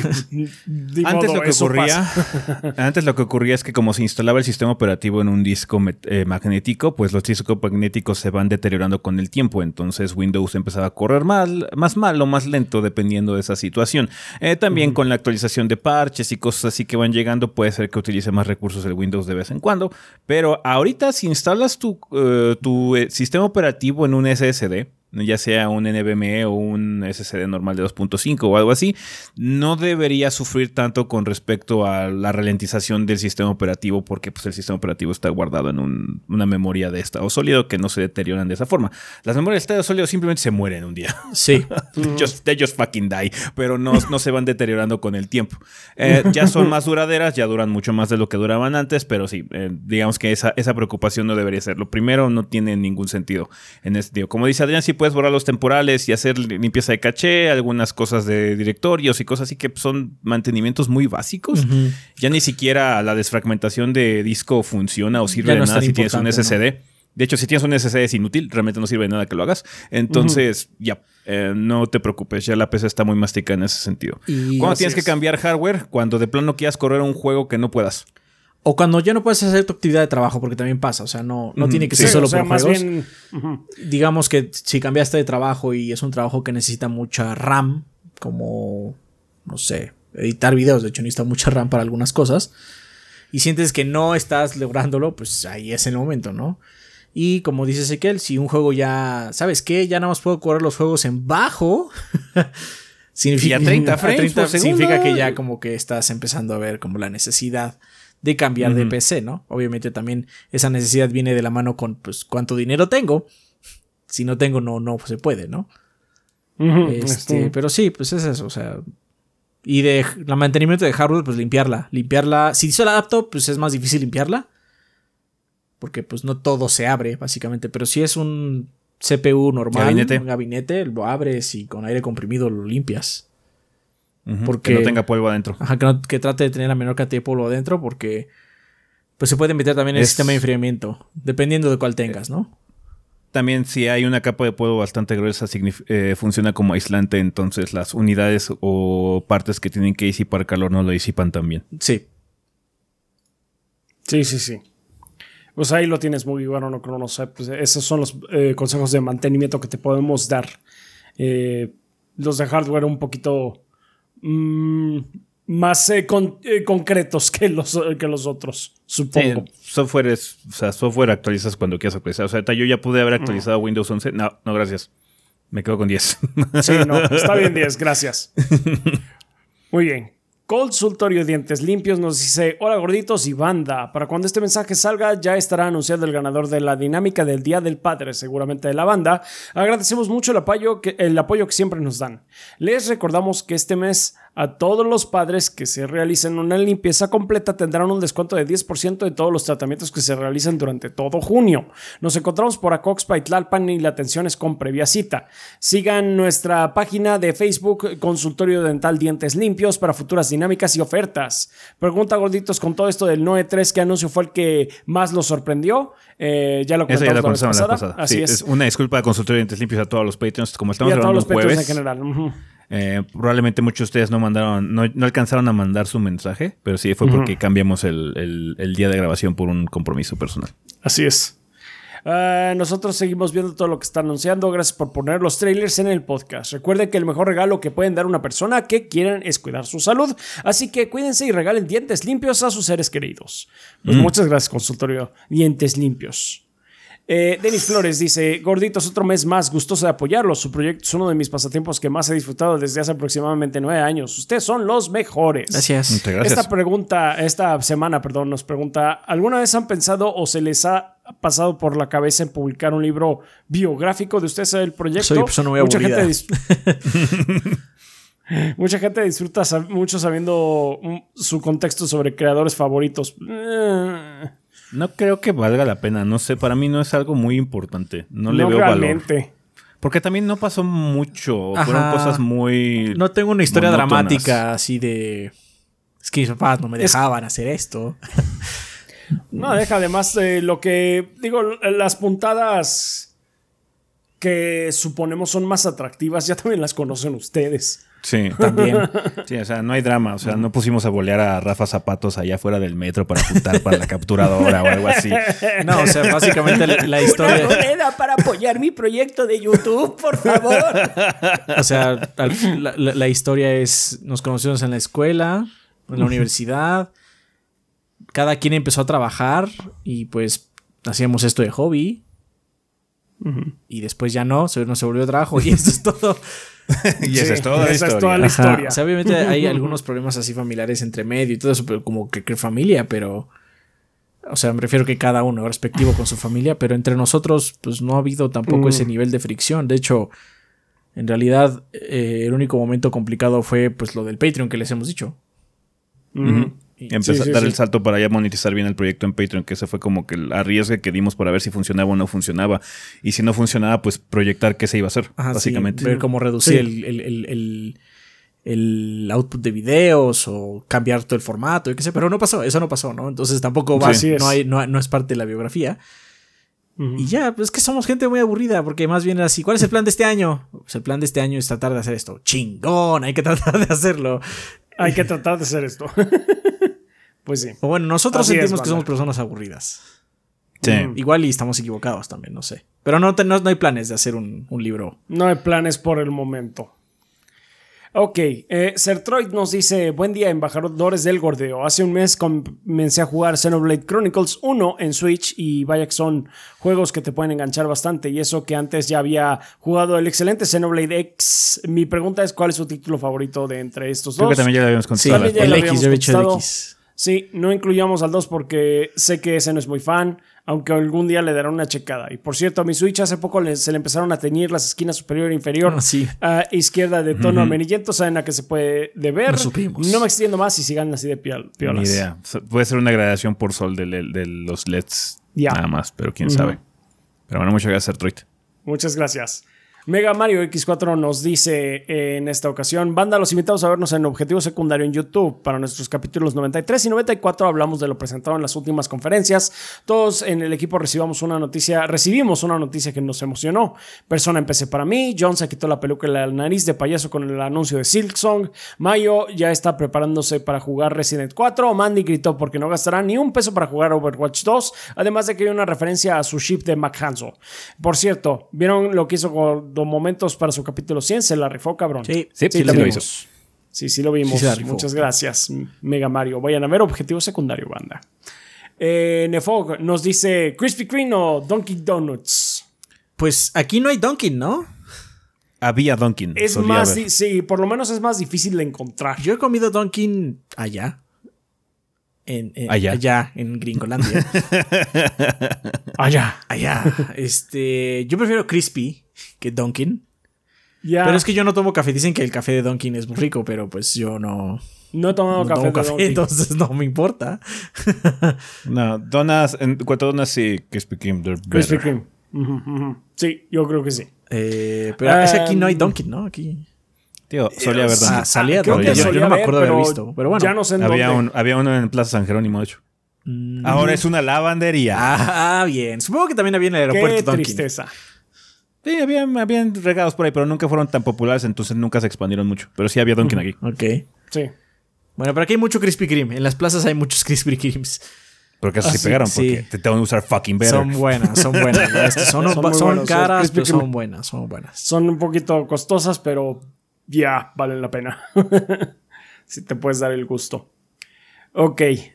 Un ángel guerrero nos dice saludos desde Critical Hit, su podcast favorito de Pokémon. Muchos entrenadores dejaron un rato Pokémon porque eran muy cool por- como para jugar un juego para niños, pero después volvieron para quedarse. ¿Ustedes han abandonado alguna franquicia o hobby para después volver? Creo que ya habíamos Sí, también, ya habíamos contestado también, al respecto. Solamente Adrián contó sus anécdotas de la lectura. Ajá. Ah, bueno, cuando re- regresé un poquito lo de Dunkin'. Lo que digo aquí me refiero a la ciudad porque es donde vivimos nosotros. Es que luego la gente dice, Sí, pero es que ah, en el sí, norte, sí, sí. se- bueno, o sea, yo no vivo en el norte. yo no vivo allá. Aquí donde vivimos. ching- O sea, tu Dunkin' más cercano está a nueve horas de camino. Ah, Sí, bien- ups, sí, no, sí, pues bien no. Pues no, no creo ir mañana. ok, tenemos el comentario de alguien que no es Arturo. Ok. Ok. No es Arturo. Para las dos posiciones de. para las dos posiciones de retrogordeo que se avecinan, Fresita Rosita del PlayStation 2 o Atari o el juego de las gemelas Olsen son válidos, guiño guiño, que el gordeo es eterno. Atentamente, alguien que no es Arturo. Arturo. Puedes pedirlos, pero. Puedes pedirlos, no, pero no no- necesariamente vamos a hacer. Sí, Acuérdate sí, que pedimos Siempre listas. tienes que ganar cinco juegos. Y si, si quieren no ver llegamos a un listillos y poner cinco juegos así como claramente difíciles de, para, para obligarnos a eso, te, te podemos devolver el dinero. Sí, Íntegro. sí, sí. Si no llegamos a un acuerdo, se te devuelve el dinero y pierdes tu lugar. Se reabre el. Sí, porque, o sea, Sí. podrían pedir. Esto es especialmente porque hay gente que quiere que hagamos cosas como Rule of Rose, vamos a decir. Y, o sea, está chido, pero conseguir Rule of Rose original está muy cabrón. es un juego muy caro. Entonces, este, si a fuerzas quieres Rule of Rose, pues no se va a poder, básicamente, ¿no? Por eso está esa como cláusula. Así es. No porque no intentemos conseguir esos que ustedes quieren, ¿no? Aparte, o sea. No, de hecho, o sea, si nos pides Rosita Fresita para PlayStation 2, we will try to get it. Sí lo vamos a intentar. Hay, unos que, o sea, sí, hay unos que sabemos que no se puede. Rule of Rose sabemos que es un juego caro. O el Pepsi Man, así como, no, pues no se puede. ¿Qué pasó? Sí, sí, sí. La copia más barata de Rule of Rose es una europea de 5 mil pesos. Sí, sí, o sea, Rule of Rose es muy cara. Rule of Rose es un juego. Que aparte los que lo han jugado. It's not even good. Ajá, no está tan bueno como Pero es un juego limitado, etcétera. No importa. El chiste es que, pues, no podemos ser retrogradadores de Rule of Rose si queremos usar la copia original, que ya saben que a nosotros nos gusta hacer eso. Entonces es así como. No podemos, ¿no? Pero en general hemos tenido suerte porque hasta el juego más caro, quizás, que nos han pedido, que creo que fue. Este. Zombies Ate My Neighbors, yo creo. Teníamos la versión del Wii, creo. Tenemos el cartucho, ni me acuerdo, pero la tenemos, como fácil. No, me acuerdo, pero sí la, lo, o sea, lo pudimos hacer porque sí contábamos con el medio para realizar la reseña y la grabación. Y también tenemos así como amigos que nos podrían prestar cartuchos. O sea, también no está así como absolutamente perdido cualquier opción, pero sí, este, hay, unos juegos que son caros, así de sencillo, retro es pues complicado. pero hay unos juegos que de plano no se va a poder. No conozco el de Play 2 de Fresita Rosita. no, ni yo. El de las gemelas Olsen creo que sí he visto el de Wii. Ah, lo he visto en alguna... Sí, pero bueno. Está bien, gracias. No, Arturo. Eh, ok, ah, Aaron Torres nos dice, buenas gordos y banda, recuerden que ofrezco servicio de diseño gráfico si cuentan con algún proyecto que y necesitan crear su identidad visual, pueden contar con mi trabajo, pueden seguirme en Facebook como Creativi Más, el símbolo más, pues. Eh, el símbolo de más. Así es, símbolo de más. Como arroba creativimás, ahí como tal cual se oye. Y también en Instagram bajo el nombre de creativi símbolo de más. O bien pueden escribirme a mi correo creativima arroba gmail.com. Toda esta info puede ser vista en mis fanartos que trato de mandar cada capítulo. Esta promoción va dirigida a la banda y a sus proyectos como el consultorio de dientes limpios, el podcast de Critical Hits o el que guste igual que va dirigida al trío Recordete más popular de YouTube con todos sus proyectos amigos como por ejemplo el Kid. Postdata, aunque a Adrián no le gusta que le digan que es diseñador, ciertamente lo considero que ha desarrollado la capacidad de uno. Sus portadas están de fábula. Solo puedo decir, tienes mi respeto, Stark. Muchas gracias. Pero sí, no, no, es lo mío. La última la hizo Lapa, de hecho. La, de Mario, la de Mario Strikers la hizo Lapa, porque ya, yo no estoy al nivel para eso. No, o sea, sí, Adrián indudablemente o sea, de los tres es el único, el único que puede hacer ese tipo de portadas. Y sí, se ha rifado con cosas bastante cabronas, pero con, eh, con portadas que sí están ya a otro nivel, sí. Todos requerimos ayuda profesional. No, yo la veo y así como. Esta no la puedo no, hacer. Esta no puedo. Sí, así tal cual. Bueno, rápido. O sea, es que también depende. Sí, también esa es la cosa. O sea, ¿la puedo hacer rápido? Sí, entonces va. ¿La puedo hacer lento? ¿Hay tiempo? Maybe, ok. Entonces, sí, entonces la hago lento, ¿no? entonces la hago lento, sí. Sí, si no es, estamos sobre tiempo, entonces no, por favor. I need help. No, el APA, el APA se rifó con la de Strikers. Sí, le, quedó muy padre. Mano. Y, y, de hecho, se está rifando con la que sigue. Así es. Porque el APA está bien, cabrón. Así es. Sí lo está. También eh, damos las gracias a Easy Elevit, a Rulon Kowalski, Alexis y Fuentes, Tigre Negro, Kralex, Shadow Ryujin, Axel Nator, Bleeding Beetle, Armando Sanser, Pedro Alberto Ramírez Arciniega, Andrés El Pelugo Gamer, Rohan Saleta, Miguel Ángel de Riquer, Miguel Mario, Samstark P, Mr. Fly 21, Jonis Vergara, Guillermo Contreras, Blue Nacy, Kionashi, Mapachito Sarnoso, Benjamín Vázquez López, Diego Morroy Fraustro, Mario Montenegro, Carlos Obed, Ventusini, Eric Centeno, Bob Gomers, Eric Heredia Olea, eh, con Papas, Gas D, eh, Hideiki, Luis Ramírez, Espin Zamora, Carótido y Esteban Meneses. Muchas gracias a todos ellos, a todos nuestros patrons de 20 dólares para arriba, que son nuestros Lord Bombones y se aseguran que Adrián y yo podamos vivir del proyecto. En general, también gracias a todos nuestros Patreons, que como menciona, ese con cantidades tan eh, manejables como un dólar al mes, que es unos eh, chocorroles para Adrián o un café para mí, pues pueden apoyarnos con esto. Banda, ya saben que la regionalización de Patreon está medio estúpida, entonces si pueden donar un dólar al mes en vez de los 30 pesos, pues eh, adelante, por favor. Eh, pues también queremos agradecer en, YouTube a las personas que se suscriben, a las personas que nos dan las super gracias y demás, ahí que están eh, seguramente por ahí en el, el chat, ahí de estreno. Un saludo a todos los miembros también que se hayan unido en esta transmisión o algo así, también muchas gracias. Gracias, banda. Gracias. Eh, también eh, queremos agradecerles a nuestros suscriptores de Twitch que pues se la pasan ahí eh, viendo pues transmisiones, el regreso de, Fire Emblem Three Houses y Roller Champions el, miércoles ahí para alimentar la ludopatía que hace rato no hacíamos una apuesta. Pero bueno, pues ahí está. Muchas gracias a todos, banda. Muchas gracias por todo su apoyo, por eh, vernos y difundir la palabra del gordeo. Ya saben que ustedes son la sangre del proyecto y sin su apoyo no estaríamos aquí. Muchas gracias. Perfecto, muchísimas gracias, banda. Vamos a pasar a la sección de preguntas que ya saben que tienen tres caminos que pueden seguir para dejar sus interrogantes por este programa. Una de ellas es dejarla en forma de comentario aquí en el video de YouTube. Eh, nada más, por favor, al inicio de su comentario coloquen la palabra pregunta para que sepamos que viene dirigida a esta sección. Si no, pueden hacer lo mismo en el post de la página en tsgb.com.mx o utilizar la sala de Discord correspondiente de nuestro servidor, eh, que es discord.gg diagonal 3 gordos B. Ahí cualquier persona la puede utilizar, solo tiene que unirse al servidor para poder entrar y poner ahí su pregunta. Vale, preguntas como cuáles, como la de Raimundo Castro Infante que nos escribe de YouTube que dice, saludos gorritos, aquí dejando mis preguntas para la sección no muera, para que la sección no muera y se acabe el proyecto. Bueno, la sección podría morir. Si de plano dejamos de recibir preguntas, pues bueno, ya respondimos lo que teníamos que responder. Así es, ya la banda no quiere preguntarnos nada más. Está bien. Después de 400 y cacho episodios, ya, ya contestamos todas las preguntas había y por haber, entonces no más. Así es, o sea, el resto se pueden responder en streams en todo caso. Pero bueno, eh, la pregunta uno de este Raimundo es: Viendo el podcast del Summer Game Fest, Adrián mencionó que por lineamiento las marcas de coches no les permitían mostrar a Forza coches dañados, además de, además de coches dañados. Además de esta, ¿conocen alguna algunos en algún otro requerimiento raro o poco común que pidan los dueños de franquicias o licencias a las compañías que desarrollan videojuegos? ¿Y el por qué se pide que sean de esa manera? Pues en este general es como muy obvio, ¿no? En general, si va a salir una marca, no puedes como que hablar mal de la marca. No puedes hablar mal de la marca de ninguna forma. Eh, también si vas a dañar algún vehículo o alguna propiedad, más bien, eh, pensé vehículos porque hay un Rainbow Six donde todos los coches son un solo coche, ¿no? Porque es el que patrocinaba el juego. Sí. No me acuerdo cuál es el pendejo coche, pero...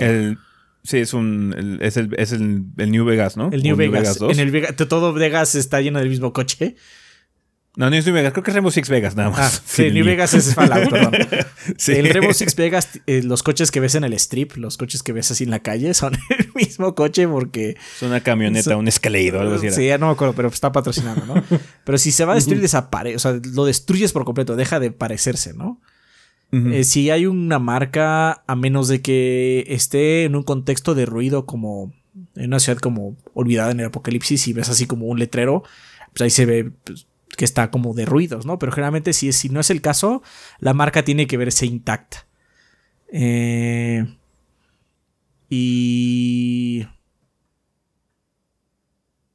Pues sí, pues sí, o sea, nada más no puedes hablar más de la marca, o sea... De hecho, esa es una forma muy fácil de ver si un contenido está patrocinado. O sea, la gente... Me acuerdo muy bien que en, en el video que hice con Artemio de Final Fantasy, hay gente que se enojó porque dijimos que no estaba tan mal, ¿no? Y dijo, pero claramente dijimos que había cosas malas, ¿no? O sea, dijimos cosas buenas y malas y, la gente dijo, ¿por cuánto les pagó Square Enix? Y Artemio le contestó así como, no sabes cómo funciona esto. Si nos hubieran pagado no podemos decir ni una sola palabra mala. Y de hecho punto, es punto final. O sea, si te pagan no puedes decir nada malo. Igual pasa con los juegos. No puedes no puede salir Norman Reedus y decir, ah, Monster, ¿por qué hoy quiero orinar, orinar verde? No puede decir eso. Entonces tiene que decir que le gusta el personaje por lo menos, ¿no? De hecho, como le hacen ese juego es que Monster está ahí. Pero nadie habla de Monster, solo está ahí. Para no meterse en broncas, nada más existe en el mundo, pero no se habla de él de alguna forma. Y esa es la forma, o sea, generalmente si están pagando puedes hablar mal. O sea, nada, nada mal, ni siquiera, porque, o sea, puede gustarte mucho un producto y decir muchas cosas buenas, pero si, si, si está pagado, no puedes hablar mal, porque pues, te estoy pagando para que hables bien, básicamente. Es un comercial al final de cuentas. Es un comercial. Ajá. Este. Y es eso. Varía mucho de marca en marca, eso sí, porque. Pues las marcas tienen muchos conceptos como misión, visión y etcétera. Y entre lo que tienen es un. No sé cómo se llama porque no soy diseñador justamente, pero tienen una guía de colores que dice: tú, el logo puede tener esto y aquello, pero no puede estar esto de esta forma y esta forma. Ponte tú, te dicen: este logo solo puede tener fondo de este rojo en particular o de este blanco en particular. Solo son estos dos colores los que puedo usar. Ah, ok. Si quieres usar letras alrededor de este logo, tiene que ser esta fuente o esta fuente o esta fuente. No puede ser la fuente que tú quieras. Entonces, son otros lineamientos, pues son más directos y eso ya es directamente con el equipo que está haciendo los assets del juego. Si pone, no sé, vamos a poner de Fórmula 1, ponen este, un anuncio de Pirelli, ¿no? Porque siempre están, tiene que usar la misma tipografía, no puede distorsionar el logo, tiene que tener el fondo amarillo, etc. Pues son lineamientos de marca en general. Así ya más raros, pues supongo. supongo que así como muy, unos muy especiales, ¿no? Pero en general lo que no quieres es que la marca se magulle, es lo que no quieres. Vale, eh, su segunda pregunta de Ramón es, hace muchos podcasts se mencionó que consideraba a Platón como el primer gordo bastardo y recientemente han dicho que Orson Welles también estaría en toda esa clasificación. ¿Qué otras figuras, qué otras figuras históricas o de cultura popular consideran también como gordos bastardos? Esta pregunta ya la había hecho en un stream, pero dijeron que debían pensar, así que pregunta aquí para darles chance. Pues no lo pensé, o sea, no, me puse, lo siento. me preguntaste y no, me puse a pensar así después todo el tiempo. Entonces, sí, em, pues ya habíamos mencionado algunos, ¿no? Ese día. Estaban preguntando, de hecho, ese día si Churchill hubiera sido un gordo bastardo. creo que la conclusión chat fue que nada más era, solo era bastardo que era gordo. Pero no un gordo bastardo, no es un bastardo que era gordo. Eh, no sé, no sé, no sé. Juanga. Juanga de seguro lo era, sí. Sí, Juanga. Sí, posiblemente Juanga. Vivió como quiso el señor. sí, definitivamente. Sí, sí, sí. Entonces sí, te, la debemos porque no pensamos, no nos pusimos a pensar en eso después. Y ahorita como leímos las preguntas casi casi ya cuando estamos armando la sección de comunidad, pues no dio tiempo. Sí, la neta, no, no le dimos mucho tiempo para pensarla, pero sí, Juanga es otro. Lástima que se cae. De, los escenarios de, ¿qué? ¿De, cuál es? Ah, sí, fue la, ¿no? el ring out. Sí, el ring, out. I have failed. Hay, más ah. referencias a Juanga que otros artistas en las reseñas. ¿Sí? También sale en Mario mm. Galaxy. El girito de Juan Gabriel, sí, cómo no. Ah, sí. Pero no también a Raimundo, esas serían mis preguntas, gorditos. Les diría que se lo lavan, pero mejor guardar esa agua, que el día cero está cada vez más cerca. Saludos curiosos. Ah, así es, así es. Ese de Monterrey. sí. Panzo Sky.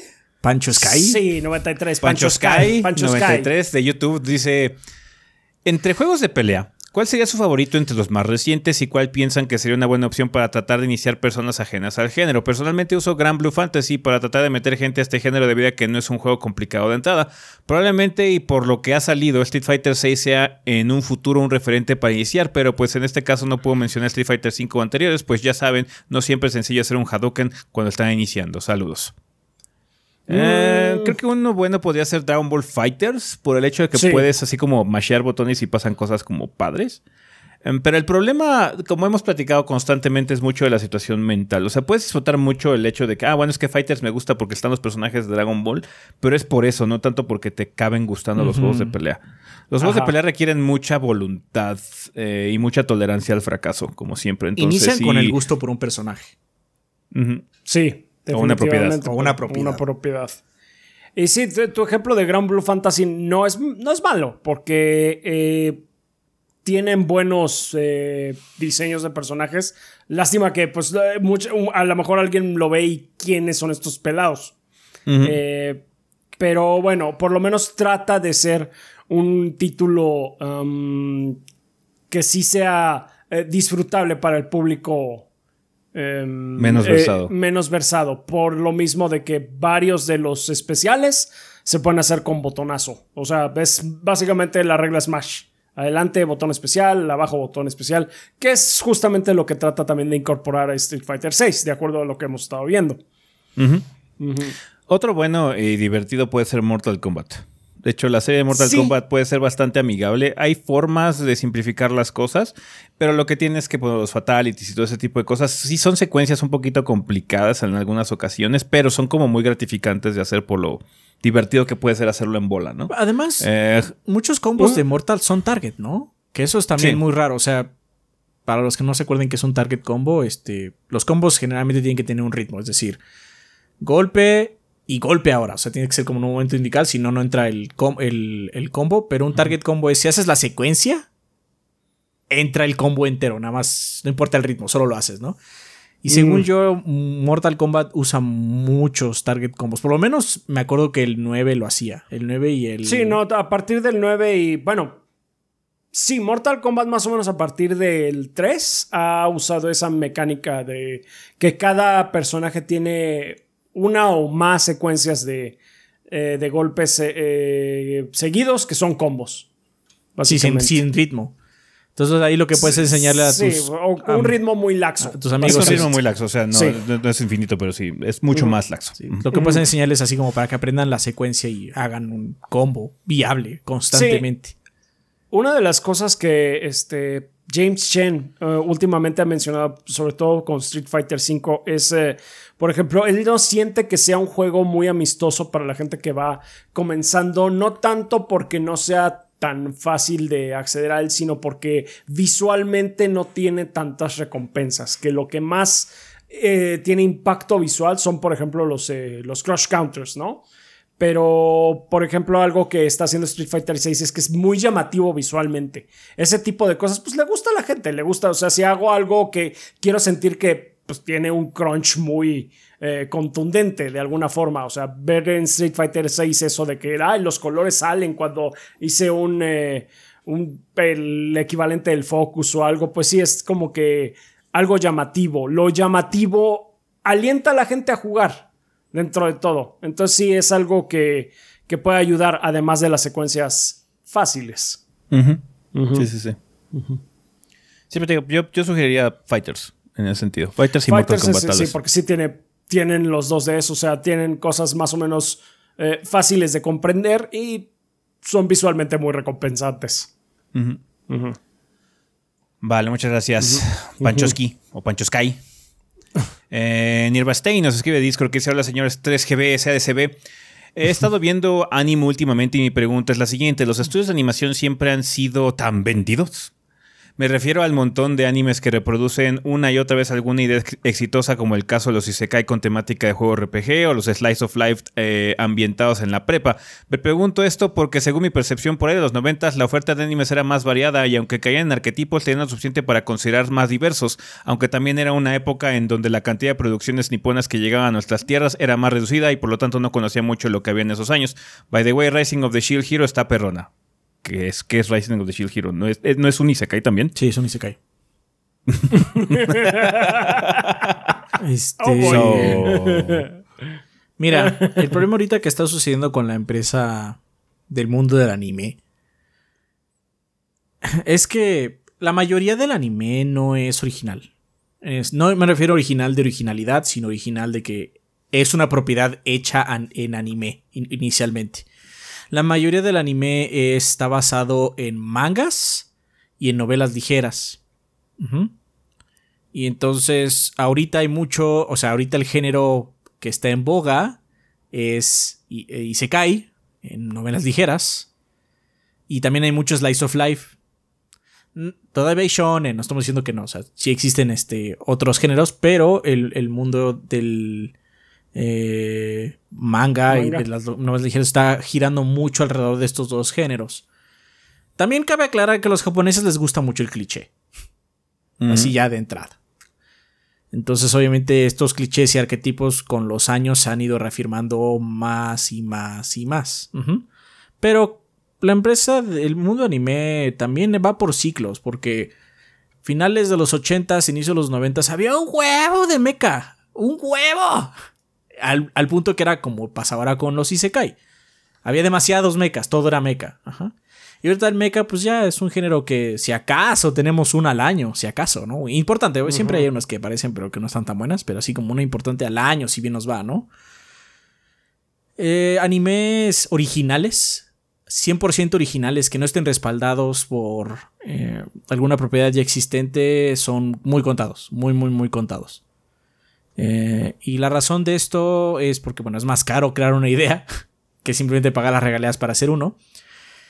Y es porque también hay un problema grande, ¿no? Con el anime, que es que lo hacen por nada de dinero. Porque no están. Es una, es una industria que no genera mucho dinero. Es una industria que no genera mucho dinero. Pero es que no lo genera la animación o el trabajo de animación. Lo que lo genera es la venta de eh, mercancía.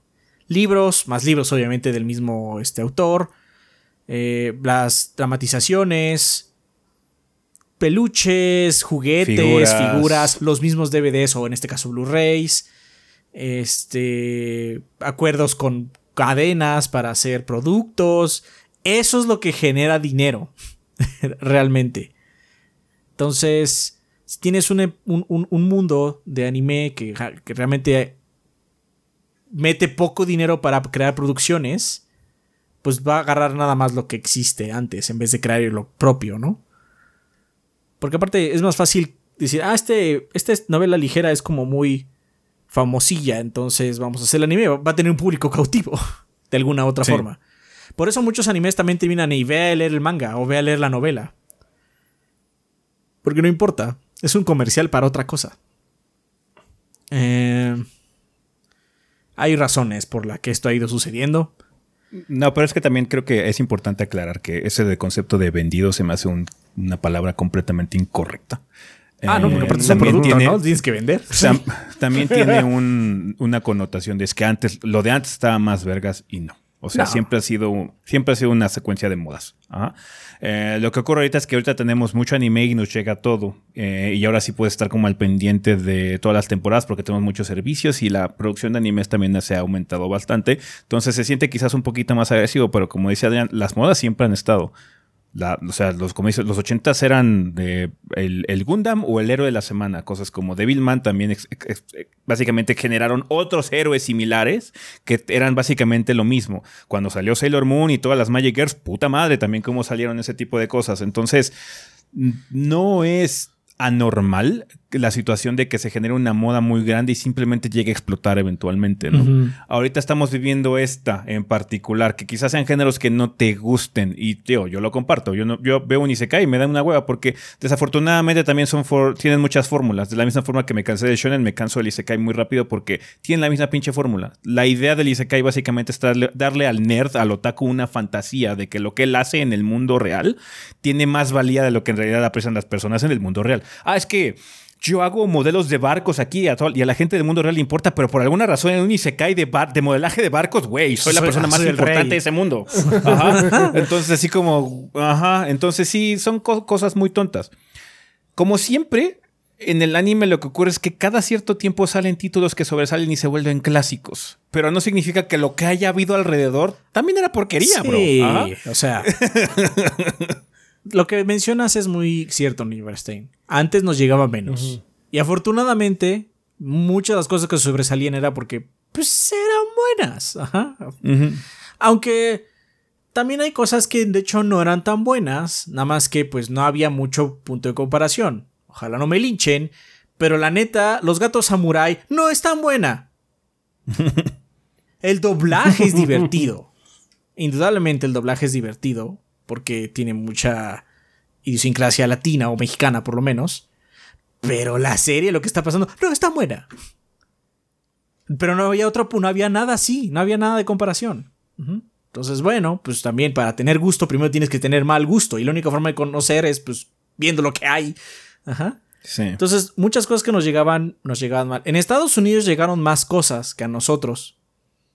Y por eso ves así como estos shows de los denominados oltakus, que son otakus viejos de Estados Unidos y muestran así toda la porquería que veían y era ellos mismos es que era terriblemente mala también, o sea, nada más que pues no había nada más. Era lo que había. Era lo que había. O sea, si algo se iba a esforzar a alguna compañía en traer hacia acá, eran cosas que pegaban mucho, eran fenómenos. No te iban a traer Slice of Life, que iban a ver un puñado de gente nada más. Porque ¿Para qué chingados? Porque era un esfuerzo muy grande. Era difícil, ahora ya no es tan difícil, entonces nos llega todo, ¿no? Y sí, eh, cuando ves todo lo que llega, o sea, más de la mitad de lo que llega, Crunchy es porquería, la neta. No, y es más del 90%, cada temporada es porquería. sí, yo o lo sea, veo así, ¿qué cada, es de cada esto? temporada puedes recatar. Si te va bien una temporada, puedes sacar cinco shows que están decentes. Ajá, si bien te va, si bien te va. y es eso, en realidad siempre ha habido cosas alrededor. A mí me encanta Mecha, pero híjole, hay unos shows que están súper, súper aburridos. Y creo que nada es más emblemático de eso, de, de la, de la variante de calidad que Robotech. Robotech en realidad son tres mechas unidos. Ajá. Son tres shows de mechas unidos de Tatsunoko. Y la, la- la diferencia entre Macros, que es la primera parte, y la segunda parte, que se llama La Cruz del Sur. La Cruz del Sur, aunque la historia está distorsionada por Macros, a decir, la animación de la Cruz del Sur es terrible, es terrible, y el modelo de los mechas están espantosos. Ambos son géneros, son parte de... eh, ellos tenían un, un- una línea llamada Super, Super Dimension Fortress, Ujú. este, donde ponían varios shows de mechas, entre ellos Macros y la Cruz del Sur. Y, híjole, Sí. está, ese de la Cruz del Sur está horrible. Lo único chido es que la canción está buena, se llama Deja Vu, está buena. Este, eh, entonces, es eso. Y, pues, lamentablemente, hoy por hoy, pues, ahorita estamos volcados a esos géneros. Y parece ser que no va a, a desaparecer pronto. No, sí, o sea, quién sabe, o sea, también las cosas parecen más sanas hasta que la pinche burbuja revienta. Sí, claro. Simplemente ya no hay. O sea, me imagino que todavía se están extendiendo muchas de las propiedades que se han vuelto populares, pero también no estoy seguro cuánto puede aguantar. Así como es que ya estoy siguiendo cinco y se cae, y si de repente llegó otro que se ve decente, no sé si ya la gente tenga la energía. Igual y sí, o sea, podría durar esto 10, 15 años más, ¿no? Pero usualmente no aguanta tanto la gente con esto. Quiere algo nuevo. No, o, de- Ajá. o simplemente se hace grande y lo deja. Sí. Entonces, sí. Entonces, pues es eso. Y, o sea, vendidos, pues es que están haciendo productos para venderte. Perdóname, pero eso es lo que Entonces, están haciendo. Ya, Sí, that's the whole point. sí, sí. Si lo que quieres es que se mueran de hambre, no te preocupes, ya lo hacen. ya lo hacen. De hecho, modos, de hecho, la industria del anime es muy fea. Ganan muy poquito Sí. dinero. La gente que trabaja ahí sí les va muy mal. Lo- Eso sí, lo hacen por amor a la camiseta, como dicen aquí. que no debería ser el caso. De hecho, deberían, No, no. Ganar, deberían ganar mucho más las personas porque sí sacrifican mucho de su vida. O sea, la gente estaba hablando mucho, sufriendo mucho lo que pasó con Kentaro Miura, pero pues, Ajá, o sea, es, es esto mismo. O sea, es, es gente que se desvive cabrón por tratar de generar un libro, generar una propiedad o un anime o lo que sea. O sea, pero Porque pues no es normal pasión. y no está bien. Es un proyecto de pasión, pero no, pues sí. y va desde no debería los, de ser eso. Va desde los mangakas, o sea, ni siquiera tienen que ser solo los animes, desde Además, los mangakas. sí. Dicen que una de las mejores cosas y la, una de las peores cosas que te pueden pasar al mismo tiempo es que Shonen Jump tome tu manga. que te destruye la vida. Te vuelve muy, Sí. te vuelve muy exitoso, pero te va a destruir la vida. Sí, sí, sí. Entonces sí, velo de esa forma. Porque porquería, siempre ha habido porquería. Sí. y, Y siempre va a y haber. siempre va a haber. Porque, híjole, hay algo, y repetimos, a los japoneses les gustan mucho sus clichés y los van a repetir hasta que desaparezcamos todos, yo creo, porque, híjole. Pero sí. Vale. Pues ahí estuvo. Muchísimas gracias, banda, por sus preguntas. Estas son las que vamos a contestar esta, esta semana. Ojalá podamos contar con ellas para el siguiente episodio. Vámonos a despedidas.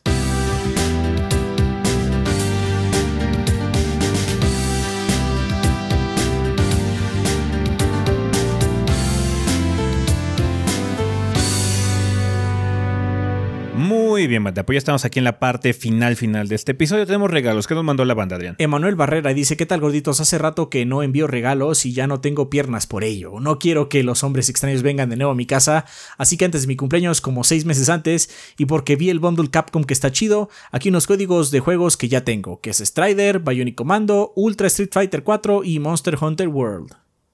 Nice. Muy bien. Diego García dice: Buenos días, gorditos. Les dejo los juegos de Prime. Posata, ¿les gustaría ver un Fallout 3 o Fallout New Vegas en Nintendo Switch? ¿Qué tan probable es que pase? Saludos a la banda. Eh, lo que quieras, Fallout New Vegas 2, hecho por Obsidian o por InXile. O los dos. O los dos. No estaría mal. Mm, No creo que sea probable. Sí, posible, pero no probable. Ujú. Ok, eh, tres juegos completos para PC en Legacy Games, que es Road Trip, eh, de tres eh, game, three game pack, Puzzle of the Year, 10 game pack, Adling Adventures y disponibles ya para Android y iOS, el Pokémon Go. Gracias. Muchas gracias. Sí. Daniel Ruiz dice, cortesía del patrocinador oficial de la sección de regalos de los gordos. Road Trip, Puzzle of the Year y Adling Adventure se canjean en la plataforma Legacy Games. Gracias. Ah, muchas gracias. Louis nos dice, ¿qué onda gordos? Espero estén disfrutando del podcast. Paso a dejarles estos regalitos para la banda y si me lo permiten me gustaría recomendar el canal de YouTube de mi hermano. Es un proyecto nuevo que él tiene y me gustaría apoyarlo aunque sea un poco. Visítenos en el canal, se llama Grimorio Galáctico y acaba de sacar un video sobre Hitchhiker's Guide to the Galaxy. Gracias por aguantar mi promoción desvergonzada y buenos días. Buenas Eh, tardes. Nos regala, buenas tardes. Nos regala Deponia, DLC Zombie Driver HD Apocalypse Pack, DLC Magica DLC, Horror Props, Crazy Machines 1.5, DLC Crazy Machines 2, Invaders from Space DLC y eh, Satellite Repairman. Ok, pues muchas gracias, Louis. Javi B. Hernández dice, hola gorito, recientemente traté de cambiar un código de Google Play, pero hay problemas con mi cuenta, me he puesto en contacto varias veces, sin embargo no hay solución alguna y sigo esperando, así que mejor se los dejo a la banda para que aproveche y disfrute. Son 200 pesos en eh, la, Play- Google la Play. Google Play. Felicidades gorditos, eh, me da mucho gusto ver su progreso a lo largo de todos los años. Saludos y apretón de brazo izquierdo a la banda que es Scout en especial para los de Puebla, y también para la banda que se dice ser mago, sabio y santo en el arte de, imagi- de ima- imaginar, ok. Es cuanto. Perfecto. Ok. Ok. Gracias. Vale, Muchas gracias, pues bueno, Javi. eh, eh, Estos regalos van a estar en nuestra cuenta principal de Twitter a lo largo de los siguientes días. Eh, ¿Tenemos algo para recomendar? Pues ah, si les gustó Sniper Elite, o sea, la serie en general, el 5 está bien. Eh, es más de lo que les gusta, básicamente. Entonces, si, si quieren, chequen la Mini, si es que sí salió. Eh, y pues sí, chequenla, chequenla. O sea, está bien el juego. Pues yo les recomiendo la Capcom Fighting Collection. Si son de que les gustan eh, los juegos de pelea y, o, o quieren conocer un poquito de la historia de Capcom, esta es un, este es un muy buen compendio. La verdad está, está padre. Son ports de, de arcade, entonces no, no esperen demasiadas opciones eh, muy complicadas fuera de los juegos, porque sí tiene como que buenas opciones de accesibilidad dentro de toda la colección. Eh, pero pues sí, o sea, está, está padre que ahí tenga el- todo el compendio de los juegos de maquinitas de Darkstalkers, Pocket Fighter, eh, Super Gem Fighter Mini Mix, etcétera, etcétera. Bueno, más bien es el mismo juego ese. Super Puzzle Puzzle. Ujú. Y pues está es el añadido coqueto de que Red Earth es la primera vez que sale de manera oficial por parte del Capcom en un sistema casero. Eh, el juego está 2-2, pero bueno, vale la pena tenerlo por mero, pues, eh, ¿cómo se llama? Coleccionismo. Entonces, pues Está sí. bien. Eh, también les recomendamos, yo creo que Mario Strikers, pero solo si tienen cuates con quien jugar, porque el juego está divertido, pero si es como muy fugaz y van a jugarlo solo. Si van a jugarlo solo, no lo compren. No. La verdad se van a aburrir muy rápido, no, les va a durar no, mucho. no, no. Entonces, sí, mejor, eh, si tienen cuates o alguien con quien jueguen ahí mínimo localmente o alguien más se lo va a comprar y van a jugar con ustedes todo el tiempo en línea y todo ese tipo de cosas, ahí sí. Pero si van a jugar solos, la verdad, mejor brínquenselo o espérense a que haya una de esas raras baratas de Nintendo, ¿va? ¿Qué va? Vale, pues bueno, banda, eso sería todo con respecto a este episodio. Nada más queda recordarles que tenemos redes sociales. Nos pueden encontrar en Facebook e Instagram como Tres o Tres Gordos B. En nuestra red social principal, de hecho, es Twitter. Nos pueden seguir en Twitch o. Ahí es donde ponemos cualquier actualización. Están ahí al pendiente con la situación esta del Patreon de 50 dólares para lo de retragordeo. Ya saben, hoy o mañana se va a notificar en el Twitter para que digan a tal hora va a estar disponible ya el tier y va, se van a abrir los dos lugares correspondientes. Eh, mucha suerte para la gente que quiera tomarlo. Les agradecemos también por el apoyo, porque eso también implica un apoyo para los gordos y con gusto veremos si podemos hacer el episodio de Retrogordeo que ustedes nos pidan. Recuerden que eh, son cinco juegos que nos tienen que mandar, una lista básicamente en orden descendente de cuál es el que quieren más hasta el que quieren menos, pero que también lo quieren, para que veamos si podemos producir eh, ese episodio, eh, ya sea de su primera opción o si no nos vamos para abajo. Vamos por la segunda, si no se puede la tercera y así nos vamos hasta que podamos estar de acuerdo y ustedes también estén contentos con la elección. Eh, muchas gracias también a toda la gente que nos apoya a través de Twitch, a través de aquí de YouTube, con esto de la monetización ya que tenemos activa, que se han hecho miembros, que han estado dando super gracias, super chats y super stickers y demás. Así que muchísimas gracias por todo el apoyo, banda. Eh, también un saludo a toda la gente que eh, compra productos en la tienda y que descarga la versión en audio de este programa a través de Apple Podcasts, Spotify, Podbean y demás. Muchísimas gracias, banda. Bien, pensamiento final. Mm. Fútbol a la italiana. Fútbol a la italiana. Fútbol a la italiana. Machiave- Machiavello il calcio. Perfecto. Pues bueno, banda, eso sería todo con respecto a este episodio. Nosotros nos vamos. Bye. Bye. Bye.